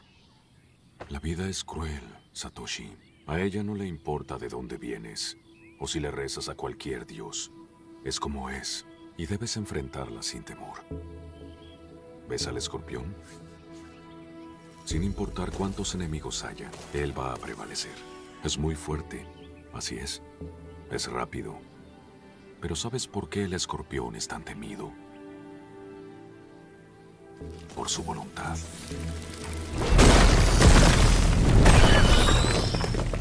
La fuerza de voluntad es lo que hace que tu destino sea solo tuyo. Aprende a ser fuerte aquí y aquí. Prométeme que lo vas a recordar. Lo haré, papá. Bien, hijo. Vamos a casa. ¿Por qué decidí saltarme eh, la serie, eh, la serie web en el medio y pasar a la de animada? Porque la animada fue una película que, bueno, salió y listo, nada más, como un poco de eh, introducir esto de que Warner Bros. iba a reiniciar el universo Mortal Kombat. De hecho, sale el año anterior a salir la, esta que acaba de, estrenar ahora, pero eh, en plena pandemia incluso. Me salto, me, salto esta, me salto hasta esta película porque quiero hablar específicamente de la que salió en el medio, de Mortal Kombat Legacy, que para mí es la verdadera razón por la que ahora tenemos una película nueva en el 2021. Es, es un antes, para mí es un antes y un después en el universo transmedia de, de Mortal Kombat. Me pareció, a mí, mi gusto subjetivo, maravillosa. ¿Qué es Mortal Kombat Legacy? Una serie web. Arranca en YouTube por el canal de Machinima, creada por un muchacho que se llamaba Kevin Tanch- Tancharoen, no sé si lo estoy pronunciando bien. Quería ofrecerle a Warner, quería venderle a Warner un proyecto de reiniciar Mortal Kombat. Entonces, ¿cómo hizo? Agarró 7.500 dólares, que es nada, exactamente, es literalmente nada, eh, filma un cortometraje de Mortal Kombat que se llama Mortal Kombat Rebirth. El cortometraje se les escapó sin querer, porque la idea era venderlo para, para Warner Bros., dárselo, y se les, se lo, el tipo se lo quería pasar a un compañero y lo subió a YouTube sin querer. La gente lo vio y le gustó tanto a la serie que empezaron a pedirle, eh, le- que, de, de pedir que se transformara Mm. efectivamente en algo. A Warner le encantó, Warner llamó y el, corto pasó, eh, Warner le ofreció hacer una serie web por Machinima en YouTube. Entonces Kevin Tancharoen de repente pasó de ser un nadie a ser uno de la, la cabeza del nuevo, del reinicio Mortal Kombat audiovisual, algo que no habían logrado toda una productora, ni en cinema antes. Estamos hablando de la misma productora que hizo El Señor de los Anillos. Es, una, el poder de los fans. Yo para mí es, no hay con qué darle. Al poder de los fans no hay con qué darle. Mortal Kombat Rebirth es una versión de Mortal Kombat en realista, como si hubiera sido si hubiera ocurrido en el mundo real. Entonces, vos no tenés a los guerreros, por ejemplo, Baraka y todos así, no son monstruos que vienen del otro mundo, son psicópatas. Entonces, hay un- es casi un cuento, es más un thriller, más que una película de artes marciales con, con magia y otros mundos, es más un thriller policial en el cual hay referencias al universo Mortal Kombat y está todo construido en base al universo Mortal Kombat, pero pasado en real. Es casi como, como las, estas versiones alternativas que hacen Marvel y DC de sus personajes. Parece, me hace acordar mucho a la saga de Nolan del Caballero de la Noche. que Eh, algo así, exactamente, sí, digamos que es como traer un poco a, a lo, a lo, como a lo realista, por decir así, a Mortal Kombat, pero sin perder las peleas y todo esto, ¿no? No, te iba a preguntar si Legacy también te da este enfoque realista. Eh, no, eh, Legacy no, ¿verdad? Legacy era, em, ya era, ya era, ya era Mortal Kombat común y corriente. Claro. Sí, sí, sí, ya volvía a lo normal, eh, Mortal Kombat. Este, a lo, ah, perdón, normal de Mortal Kombat. Pero la cuestión es que el tipo había llamado, lo había logrado llamar la atención con Rebirth. Entonces le dieron para hacer la serie web de Legacy y terminó haciendo Legacy, que le fue súper bien. Tuvo dos temporadas. Este, bueno, la cuestión es que cada capítulo se enfocaba, era una, esto, la eh, Mortal Kombat Legacy era una precuela de, Mortal Kombat 1, por decir así, y lo que hacía era mostrarte cada capítulo una historia de cómo era que los personajes llegan a Mortal Kombat, al torneo. Te iba mostrando sus historias individualmente. Básicamente hacía lo mismo que hacía Marvel presentando a cada uno de sus personajes individualmente antes de Avengers. Y no hubo una tercera temporada porque en el capítulo final de la segunda temporada muchos fanáticos se enojaron, no sé, tuvo mucha controversia. Y ahí dijo, bueno, yo para ustedes no hago una tercera temporada, dijo Tancharo. Mal se reenojó, es más, de hecho, no sé si habrá sido específicamente por eso que se enojó, pero escuchen esto, hablamos del mundo transmedia ahora de nuevo. Tras el éxito de Mortal Kombat Legacy y bueno, el polémico final de la segunda temporada, que no quiero ni hablar porque eso es algo que tienen que ver los fans, em, Kevin Tancharoen tenía el guionista que era Ociel, si no me equivoco, el, ape- el apellido del muchacho era Ociel. Eh, Oren Ociel había sido uno de los, eh, fue el guionista con el que ayudó y que se terminó convirtiendo en un guionista que todo el mundo pedía también por, por cómo les fue en esta serie web. Pero ¿qué pasó? Cuando, con este reinicio, con, esta, con Mortal Kombat Legend, a pesar del polémico final, Warner Bros. empezó a ver con buenos ojos la idea de hacer, de retomar el reinicio del universo en las películas. Y Kevin Tancharoen obviamente fue elegido para dirigirla. Pero ¿qué pasó?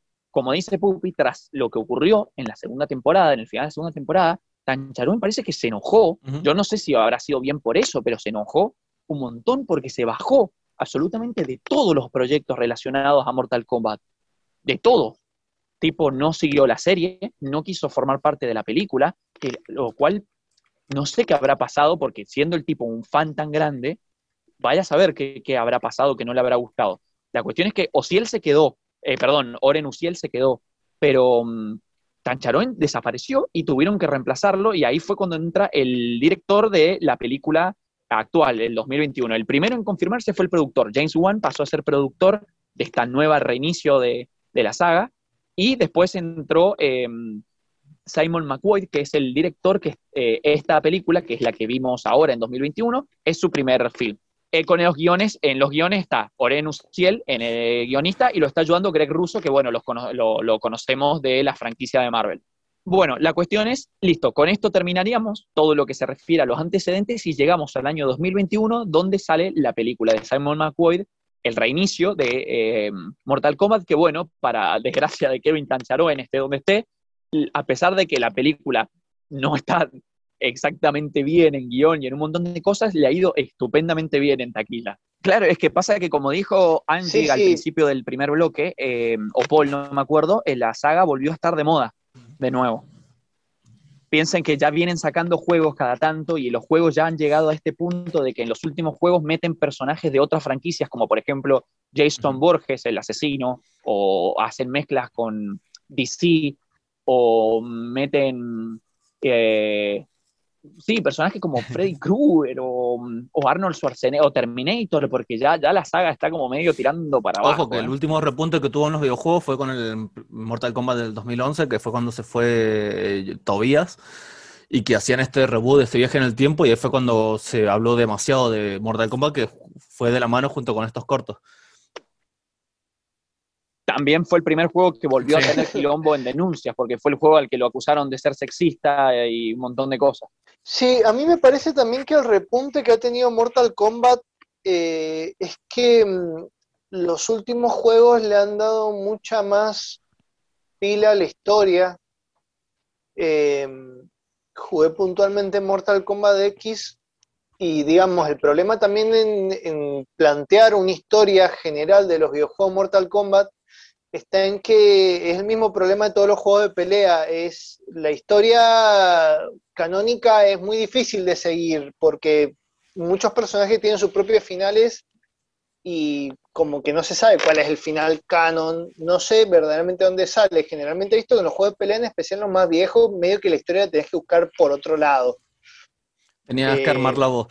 Eh, eso fue algo que se dejó de lado con Mortal Kombat el 9, que ya venían probando con ese Mortal Kombat versus DC, que empe- empezaron a implementar esto que también se ve en, en Injustice, contar la historia y el momento se pelea, ¿entendés? Eso es algo que Sí, le sí. fue bastante bien y me gustó mucho más que, eh, a pesar de que lo extraño, el modo Conquest y, el, y los juegos extra. Si alguien se acuerda del Armageddon que tenía el, el ajedrez de Mortal Kombat o el Mario Kart de Mortal Kombat, Sí. Uh, el, Mort- el kart, qué piola, yo jugaba más al kart que al juego, bro. Yo no jugué al card de Mortal Kombat. Suena, suena muy genial. No, Marian, te lo re perdiste, te lo perdiste, ¿eh? Era buenísimo.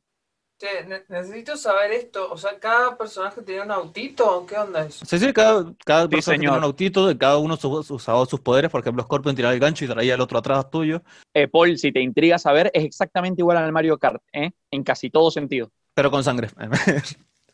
Yo no entiendo cómo no me enteré de esto. Si yo tenía el Mortal Kombat Armageddon, he perdido, he perdido años de mi vida de diversión. sí, boludo. Bueno, y Armageddon fue criticado porque tenía un nuevo sistema de fatalities que era muy intuitivo y le quitaba el reto de que cada uno tuviera su propia fatality. En cambio, todos pasan a tener la misma fatality, que era una combinación de botones que podía hacer cualquiera, como hacerlo más accesible, y también fue muy criticado por eso. Yo siempre pensé que ibas a hablar de los antecedentes de fílmicos del juego y en realidad vos querías hablar de los antecedentes fílmicos de la película. Ah, bueno, pero es que tampoco no hay tanto, Marian, o sea, porque, a ver, antecedentes de la, peli, de, perdón, del juego, serían las pelis de artes marciales de los 80, pero en sí, a ver, sí, toman cosas, el videojuego toma cosas de, por ejemplo, esto de yankees eh, muy de, de- bares con musculosos, de musculosas blancas, todas que aparecen mucho en las películas de artes marciales, como las de Van Damme, por ejemplo, este, y de, para el otro lado, ¿no? De las asiáticos, tío, las de Bruce Lee, toda la pero sí, más que nada Mortal Kombat se basa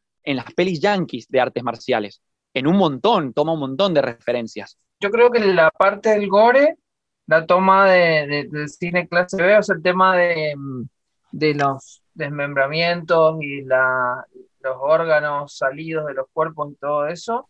Algo de Black Exploitation tiene también, ¿no? Sí, obvio, ¿no? Sí, de Black Exploitation encima es de la época Sí, sí. también, es de la época.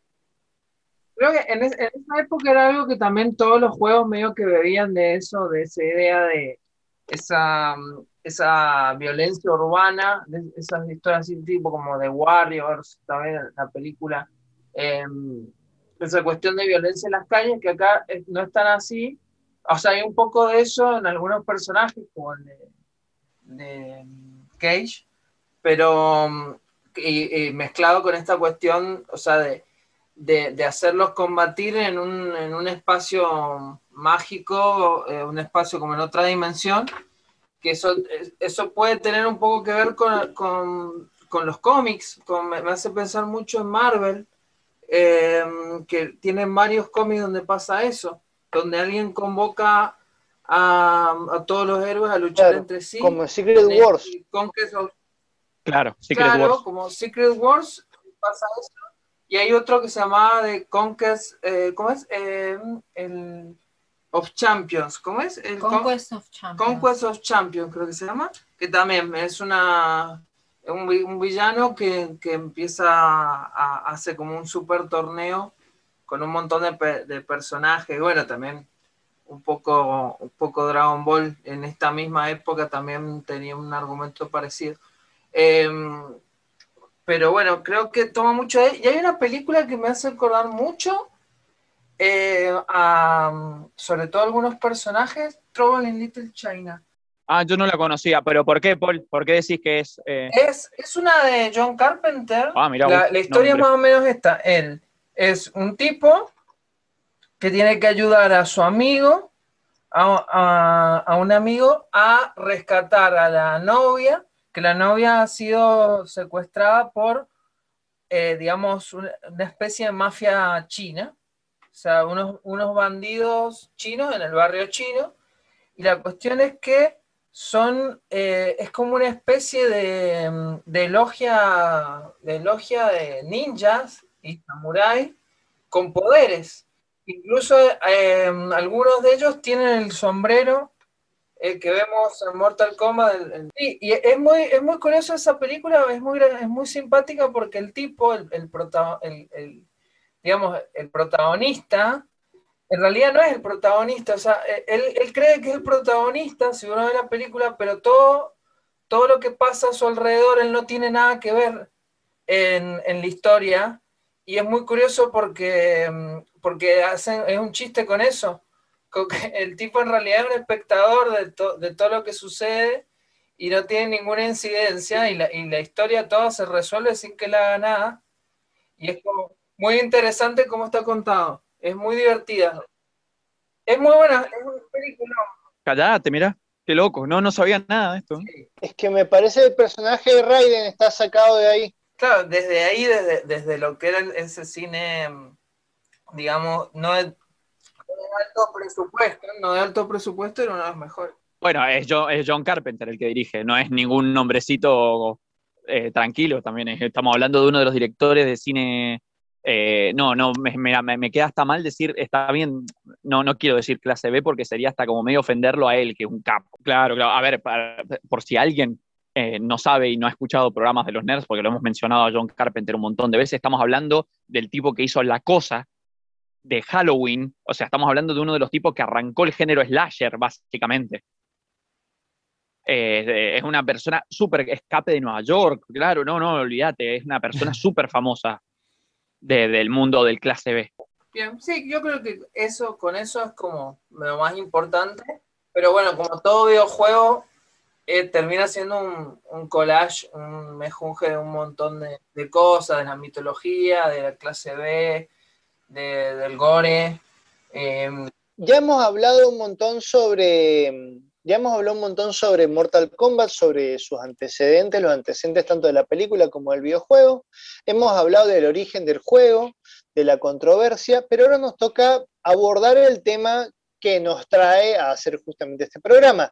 La nueva y, permítanmelo decir, polémica película de Mortal Kombat, porque he visto de parte de los fans que algunos la han adorado y otros la han odiado terriblemente.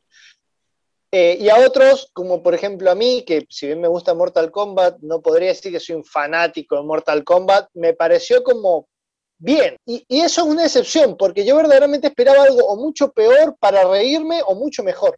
Eh, a la película en general le he ido, las, las- las reseñas son positivas y eh, ya es seguro por el tema de recaudación que se van a hacer secuelas.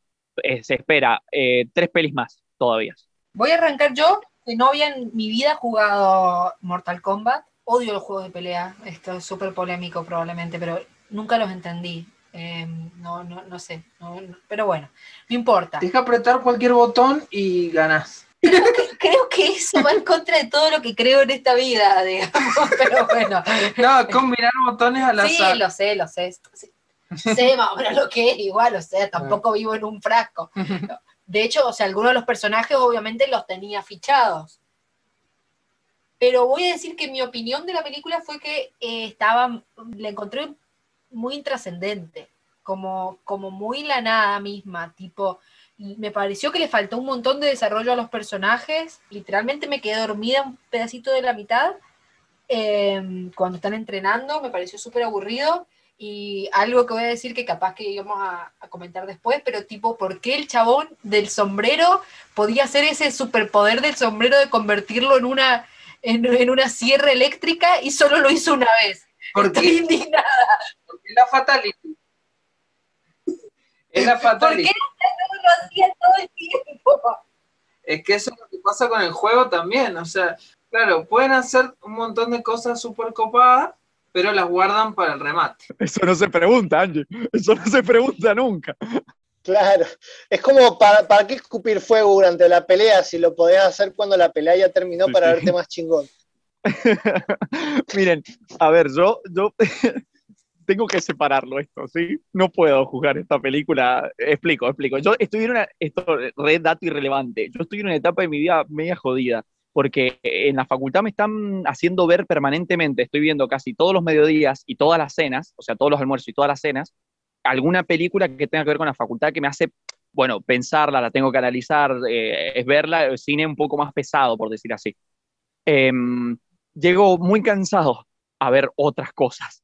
Entonces, yo creo que la disfruté también mucho por eso, pero ahora quiero separarla. Una cosa es como película, la otra es como Mortal Kombat. Como Mortal Kombat me divertí en cuanto a referencias que tenía, en cuanto a estas boludices, como que de, de- de un montón de pequeñas referencias, de detalles y de esto de, oh, no, va a aparecer Johnny Cage, oh, no, va a haber un manso torneo en la próxima película. Este, no, mirá, mataron a este personaje que no, lo tenía, no se tenía que morir acá. ¿Por qué? ¿Por qué lo hicieron? Me divertí por ese lado, por ese lado también, como también tengo críticas, como por ejemplo, Loco, es una película de Mortal Kombat, está bien, yo entiendo que no hayan hayamos visto el Mortal Kombat, que lo hayan dejado para la segunda peli, pero faltó más peleas, no me tires tanta charla. Este, eh, dame un poco más de, de- de piñaderas. Y otra cosa, que sean un poquito más coreografiadas, pediría yo personalmente, ¿no? Digo, más coreografía, más karate y menos cortes de cámara. Sí, me pareció que le faltó el, el clásico, mm, como que el clásico, o sea, imagínate que es tan clásico que hasta yo lo considero clásico que nunca lo jugué. El plano de Mortal Kombat. Solo en una escena creo Pero que, que dos pasa. segundos, yo estuve muy atenta a eso. Sí, solo- Scorpion y Sub-Zero. Claro, solo en ese Sí, sí, sí, señor. Toda la razón, Alangi, toda la razón. Eh, eh, bueno, y como peli, como película en sí, no, es como dice Angie. Yo ahí sí, yo ni directamente fui a ver eh, Mortal Kombat sin querer pensarla como película, porque sabía que me podía llegar a encontrar algo como lo que vi. No, no, es indefendible. El guion es un desastre, gente. El guion no existe directamente. Pasan cosas porque sí. Esto de los, arca- de los poderes arcanos es más bizarro. Es, es una acomodada de guion tan violenta. No hacía ni falta meter un protagonista nuevo para contar la trama, ni siquiera eso pasó en la película del 95. Ay, no, si nos ponemos heavy con la película a nivel película, la destruimos, ¿eh? La destruimos totalmente. Aunque agradezco cosas, como por ejemplo retomar la música que hizo famosa a la peli del 95, es, me pareció maravilloso ponerlo en los créditos. Re- o sea, gastarse en tomar los derechos y recuperarlo, hermoso. Me encanta ese amor que hay por Mortal Kombat en esta película. Sí, pero, o sea, yo en eso coincido, obviamente, tampoco es que yo esperaba ver Ciudadano Kane cuando fui a ver la película, claramente, pero yo había visto muy buenas críticas de gente fan de Mortal Kombat y de gente que nada que ver, diciendo que era una película muy divertida, muy, muy disfrutable, qué sé yo. O sea, sentí que al principio me gustó mucho todo el principio, porque Scorpion me encantó como personaje en general, pero realmente es como ese nuevo, ese, ese grupito de luchadores no tiene ni desarrollo, o sea, me hacía acordar un Suiza Squad, más o menos, digamos, de, de esos personajes que te los pusieron juntos, no sabes bien quiénes son, qué es lo que los moviliza a hacer eso, la mina esa que está obsesionada con tener la marca, tiene maltratamiento del personaje de Sonia porque la, la dejan afuera todo el tiempo y mm, recién tiene la marca una batalla bastante pedorra, ¿no? Yo por mi parte, a mí la película me gustó. O sea, no es como una obra maestra, pero a lo que, eh, a lo que le eh, tenía esperado que fuera, como un Annihilation 2, sí, me, me fue mejor de lo que esperé. Yo la veo como una película que sí la tendría de fondo y la vería, viste, dado momentos, pero tiene muchas escenas en el medio que no llegan a nada, cosas de charlas, charlas, charlas, más pelea, más pelea, más pelea. Necesito eh, Mortal Kombat, pero por ahí la pienso, es una, es la primera película de, de una serie de películas, porque ya cuando la ves decís esto está planteado. Y algo curioso es que es algo que no, no se te hace pesado. Por ejemplo, yo cuando lo estaba viendo, no es como que me estaba fijando qué hora se me pasó. Me encantó mucho a mí. Lo que más me gustó de la película es toda la explicación de, de Scorpion y Sub-Zero, de los Lingüe y todo eso, que eh, en otras películas ni se ha visto. O sea, ni, ni lo han mencionado, como en la de 95, que eran con pinches. Acá te, por lo menos te lo tratan de explicar un poco. Y más que nada es disfrutable, una película pochoclera.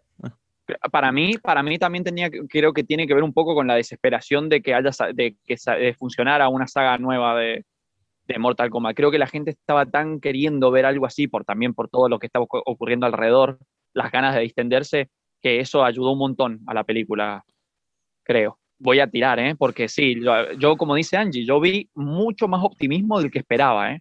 A mí me parece que la película muestra mucho la mentalidad que está teniendo Warner al abordar eh, adaptaciones, que es como concentrarse más que todo en lo que el público quiere. Eh, por ejemplo, si bien está la pelea de Sub-Zero y Scorpion en eh, la saga de Mortal Kombat, eh, pocas veces es una pelea que en realidad sea central en la trama.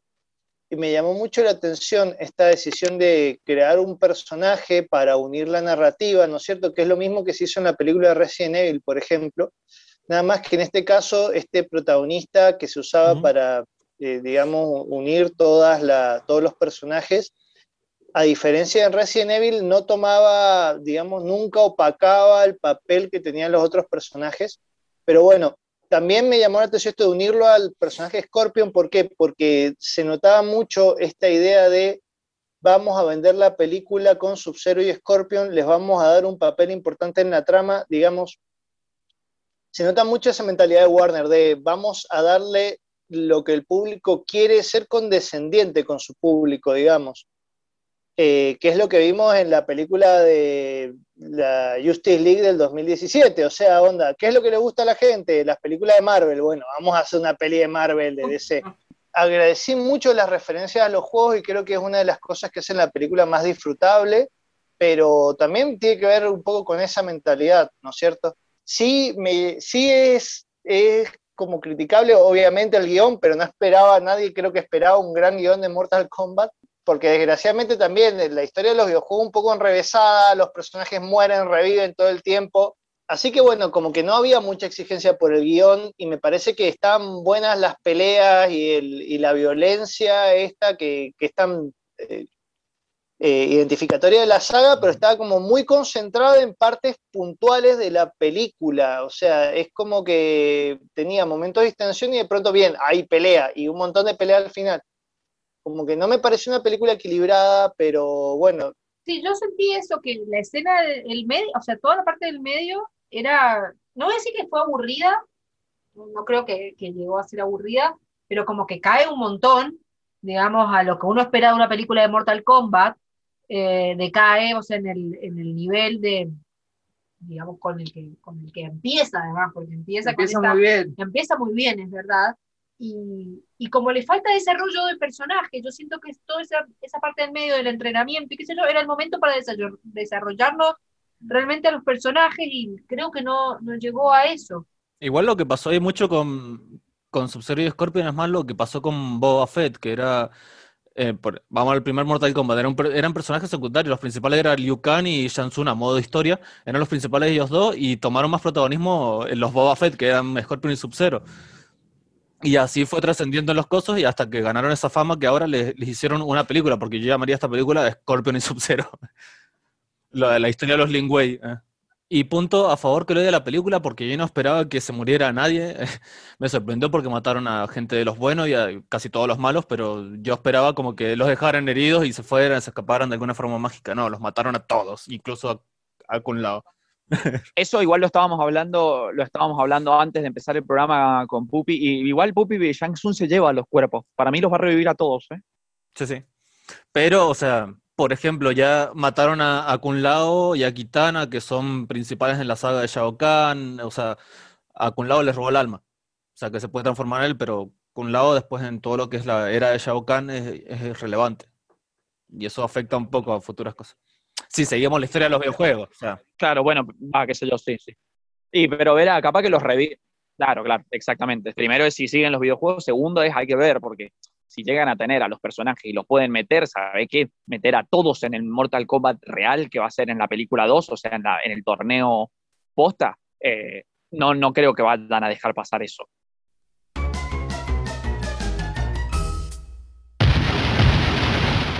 Ermac wins.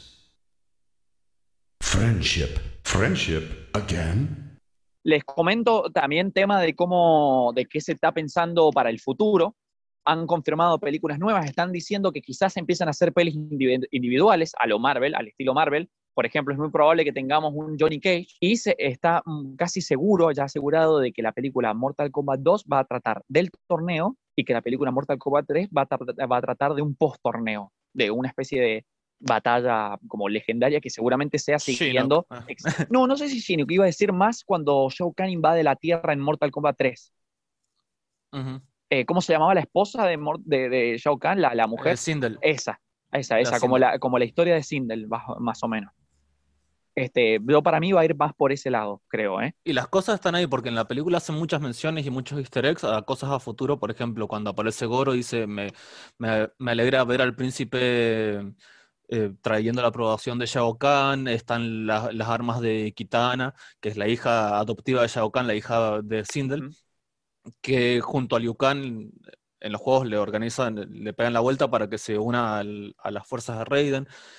Eh, el, el amuleto, el amuleto de El amuleto de que Shinnok, es tenía escondido, que, que se lo roba ahí Kano y lo obligan a devolverlo.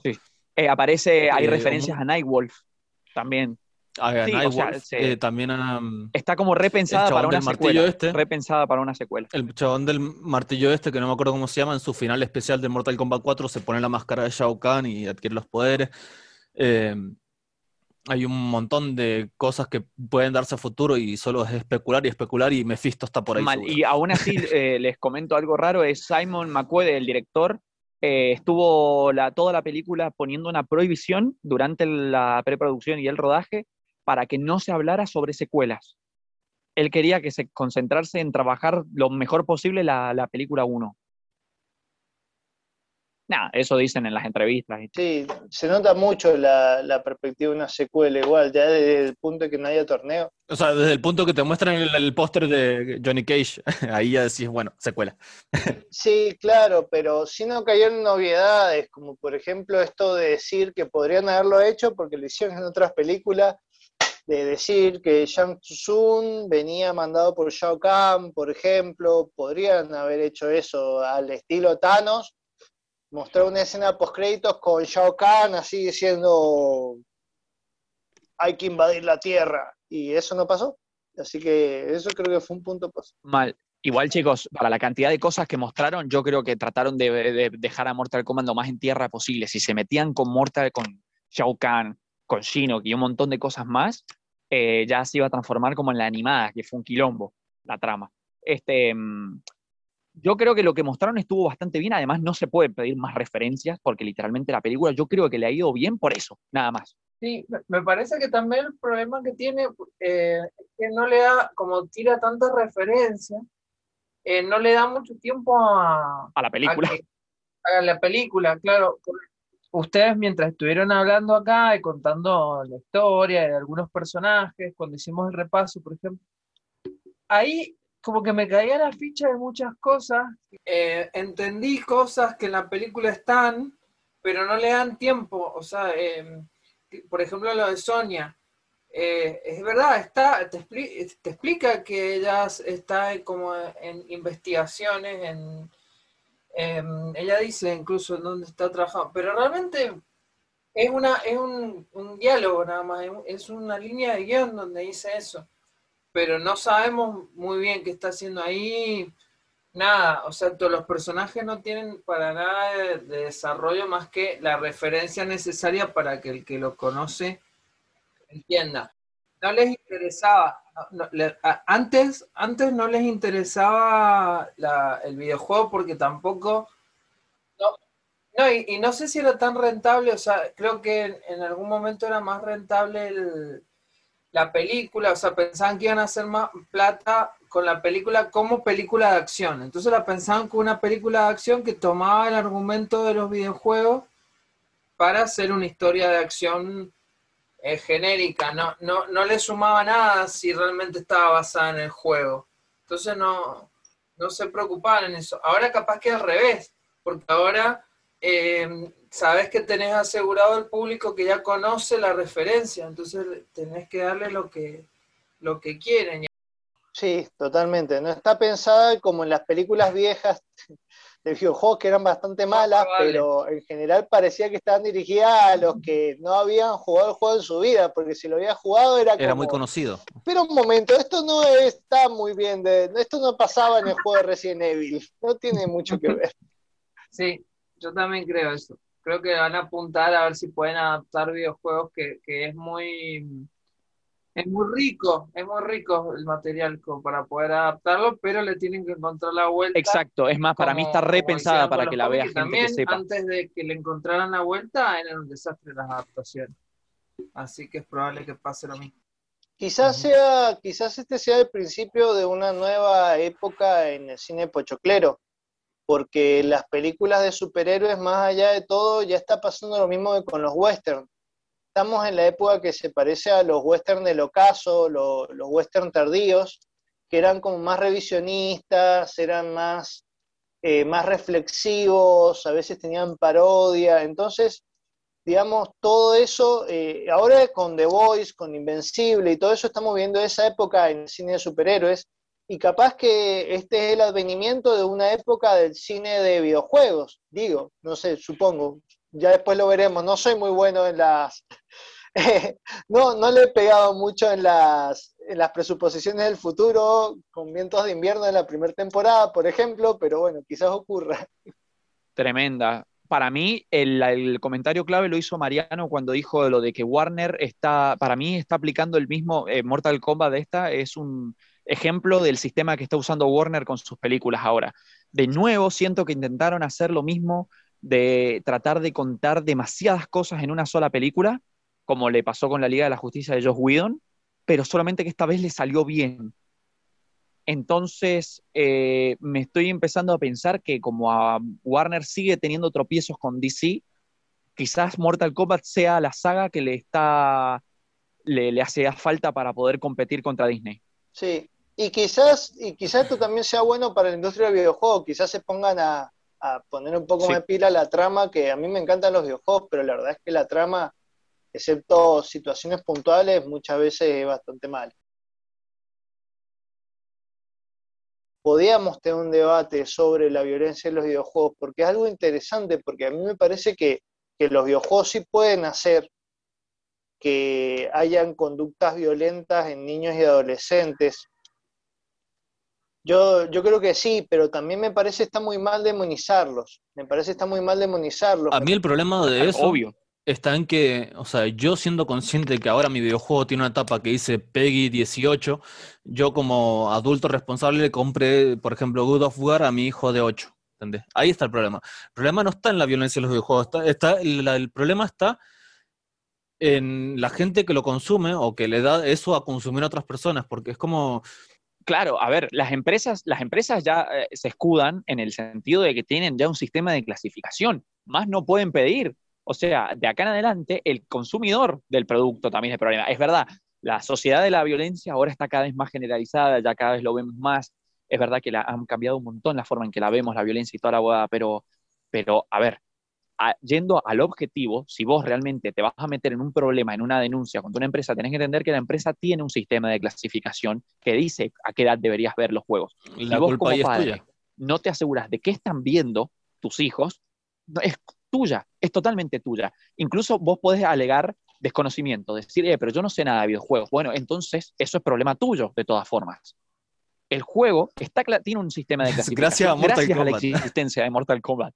¿Se entiende? A partir de... Claro, gracias literalmente a Mortal Kombat.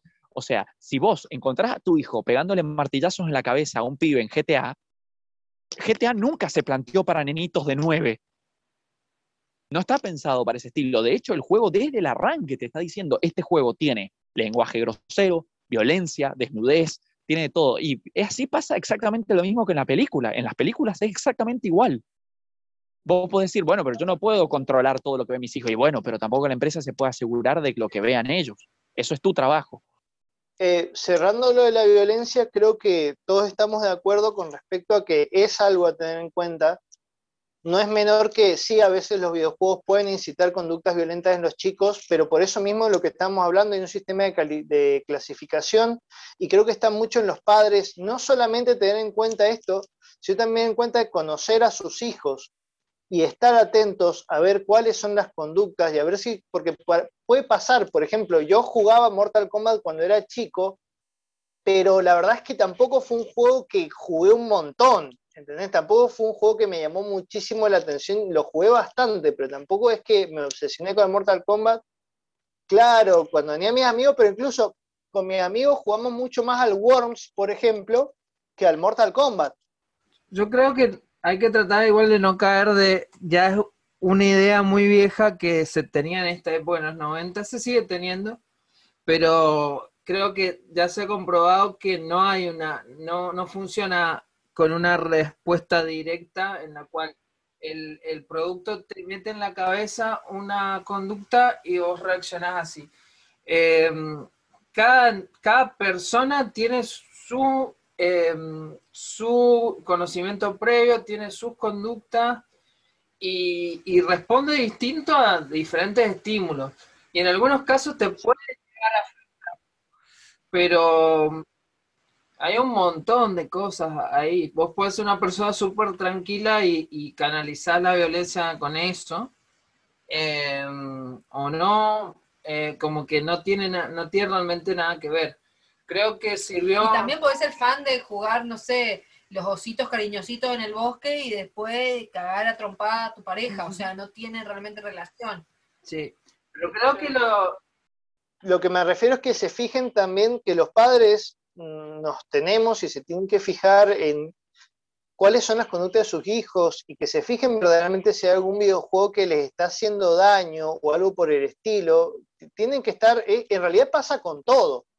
O sea, los padres tienen que estar atentos a, a los juegos que juegan como también a, la- a las cosas que ven en la tele o a las cosas que ven en internet. O sea, es todo. el- Yo creo en ese caso que eh, lo que influye más que nada es el videojuego o la tele o lo que sea eh, por sí mismo.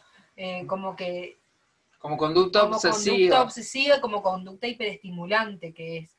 Eh, o sea, a eso voy. O sea, yo creo que vos podés jugar al Mario Party y si estás jugando sin parar, digamos, de la forma obsesiva en la que juegan un montón de niños, y sobre todo hoy en día, que digo, yo lo he visto con niños jugando al FIFA, ponerle, poniéndose resacados porque el padre le tira la tablet y los tiene jugando mil horas porque no tiene otra cosa que hacer. Y bueno, entonces salen así también porque es hiper, hiperestimulante eso. Eh, y creo que podría pasar, como te digo, jugando a los ositos cariñosos también.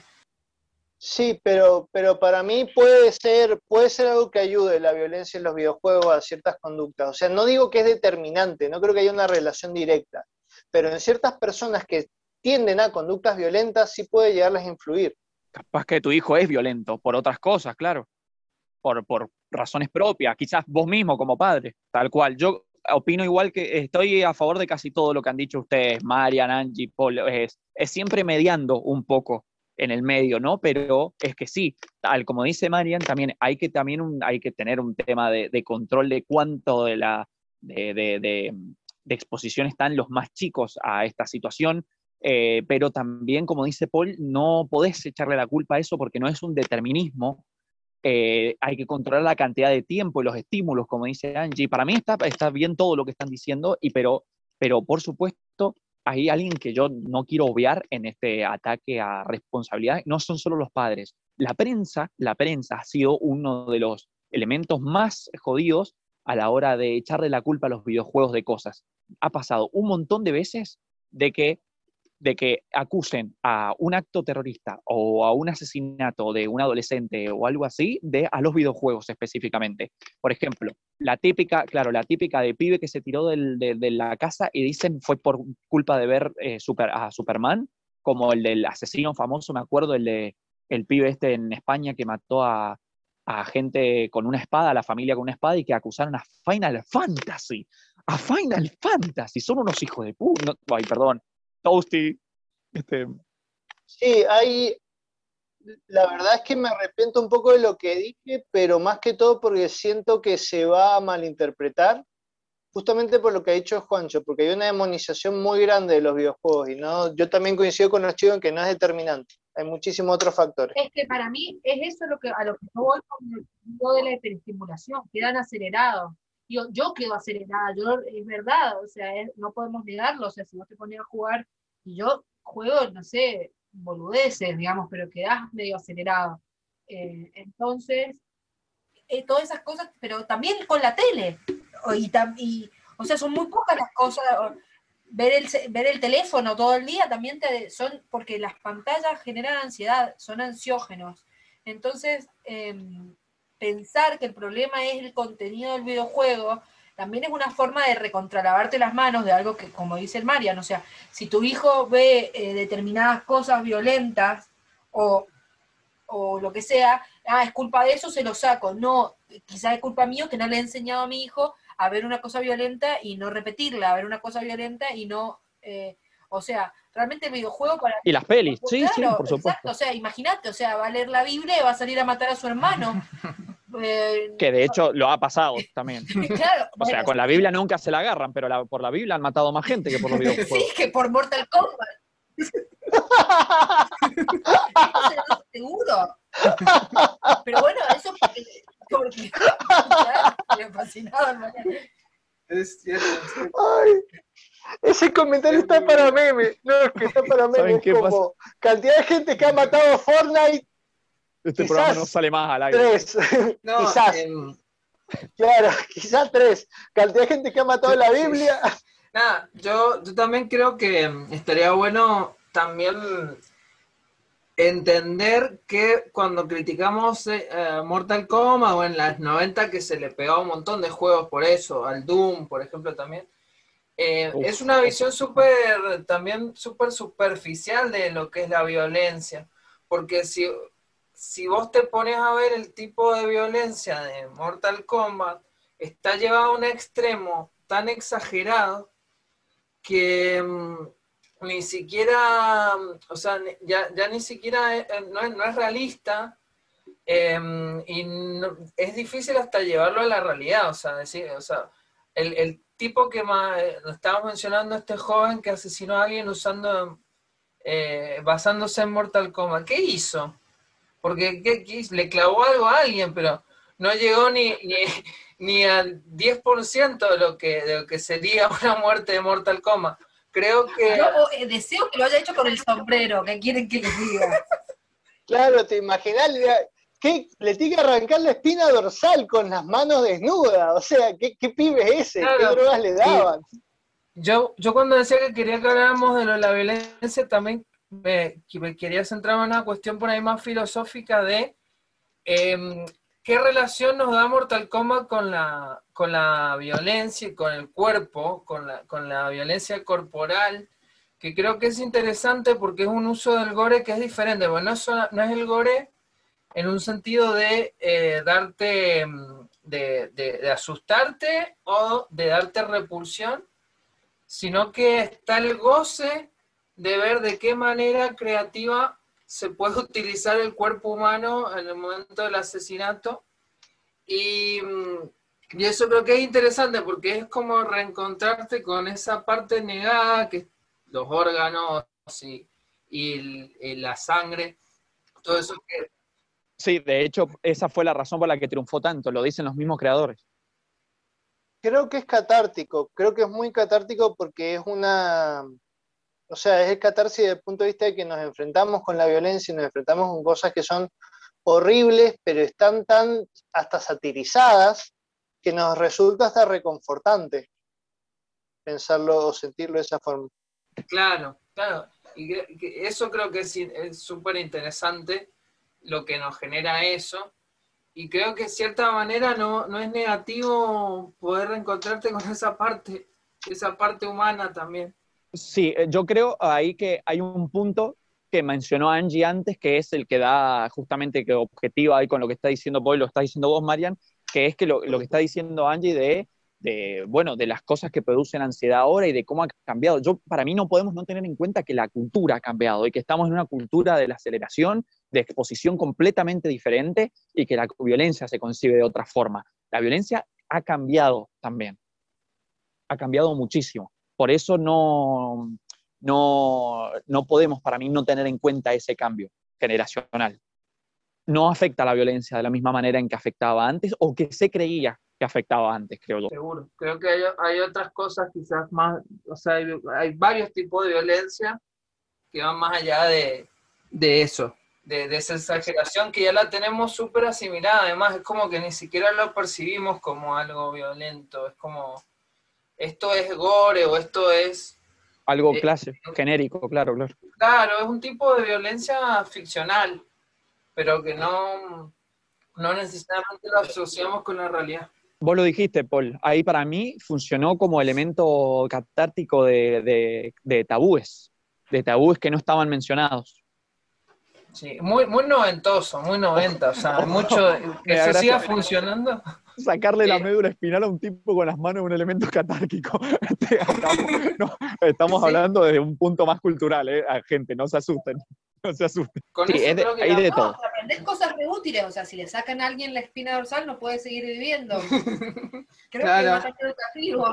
Igual, poniéndolo en contexto, o sea, eh, fue un poco lo que pasó con el primer Mortal Kombat. Muchos lo jugaban no porque era el mejor juego de pelea, sino porque, mira, acá podemos hacer esto que en Street Fighter no se puede.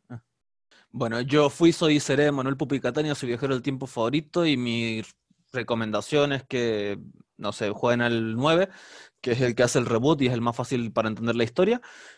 Y como cosa de cierre, a los que hayan jugado Mortal Kombat, para que ustedes, ¿cuál fue su favorito? A mí el 5 fue mi favorito, nada más por el traje, el traje principal de Scorpion, que era muy samurái ahí con las dos espadas ahí. Pero solo por eso, o sea, si por jugabilidad me voy por el por el, al- al Deception, el anterior al Armageddon.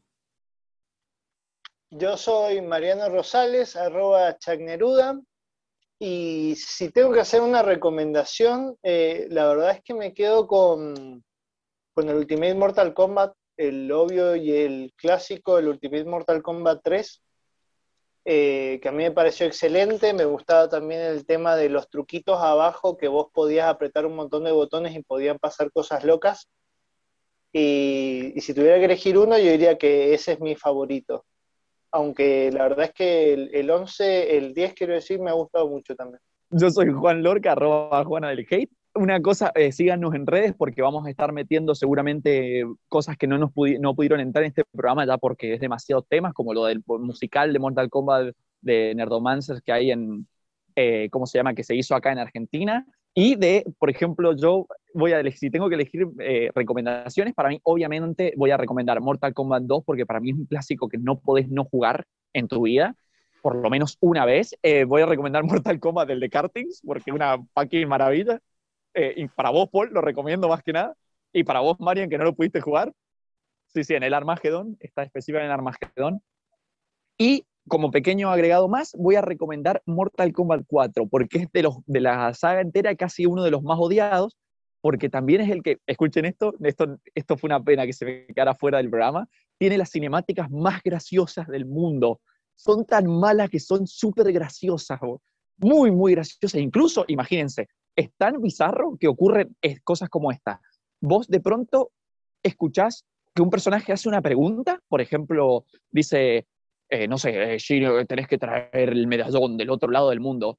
Y, y no hay una respuesta de un personaje, se escucha la voz de alguien, uno de los desarrolladores del juego, diciendo, sí, no sé por qué pasó eso, no sé si es que quedó, fue, eh, se quedó sin hacer o qué, pero es muy extraño y pasa muchas veces en el juego, es muy extraño. Hermoso Mortal Kombat 4, tienen que jugarlo, tienen que jugarlo. Yo soy Angie, arroba Minerva Macangi, y en, esta oportunidad claramente no puedo hacer una recomendación porque nunca jugué realmente un Mortal Kombat, pero nunca de los nunca. Creo que ni en un arcade, en un jueguito, en un pelotero de mi infancia. Así que, y tampoco puedo recomendar la película porque ah, me pareció, creo que no, o sea, ya me la olvidé, la vi esta tarde. Así que, mm, pero definitivamente sí quiero dejar esta, esta afirmación. No tiene nada que ver jugar jueguitos con ser violento. Eh, y es me, parece, me parece una re estupidez. Por supuesto que hay que mediar las cosas siempre, pero no, no me, me parece una estupidez hacer esa asociación. Y los dejo con eso y ya la semana que viene espero que nos toque un tema del que esté un poco más inte- eh, interiorizada, porque me vienen ahí tirando a la ignorancia, a mi ignorancia un día, semana tras semana. Bueno, yo soy Pablo Verón, arroba Mosca Covalente. Les recomiendo la película animada eh, bastante reciente, La venganza de Scorpion, Mortal Kombat Legends. Creo está bastante buena, es, es de Warner, es de la misma línea de las animadas de DC, que no están, digamos, no son maravillosas, pero están bien, digamos, funcionan bien y es el mismo, la misma calidad tiene la película. Y está bastante bueno te explica bien el, el origen de Scorpion, que creo que en la película mm, en live action también creo que es de lo mejor de la película, o sea, el personaje que está mejor desarrollado. Así que se los recomiendo mucho si quieren saber más eh, de ese personaje, si les gustó esa parte de la película. Eh, está bueno. Nerds win flawless victory. Porque los nerds heredarán la tierra. Los Nerds Heredarán la Tierra es un podcast producido por Angélica Jiménez y Paul Noguerón, conducido por Paul Noguerón, Angélica Jiménez, Mariano Rosales, Juan Lorca y Emanuel Pupi Catania. La canción original tiene letra de Paul Noguerón y música de Otoño. La versión 8 bit que estás escuchando está a cargo de Laureano Nazar. Si te gusta nuestro contenido, búscanos en Instagram, Twitter y YouTube.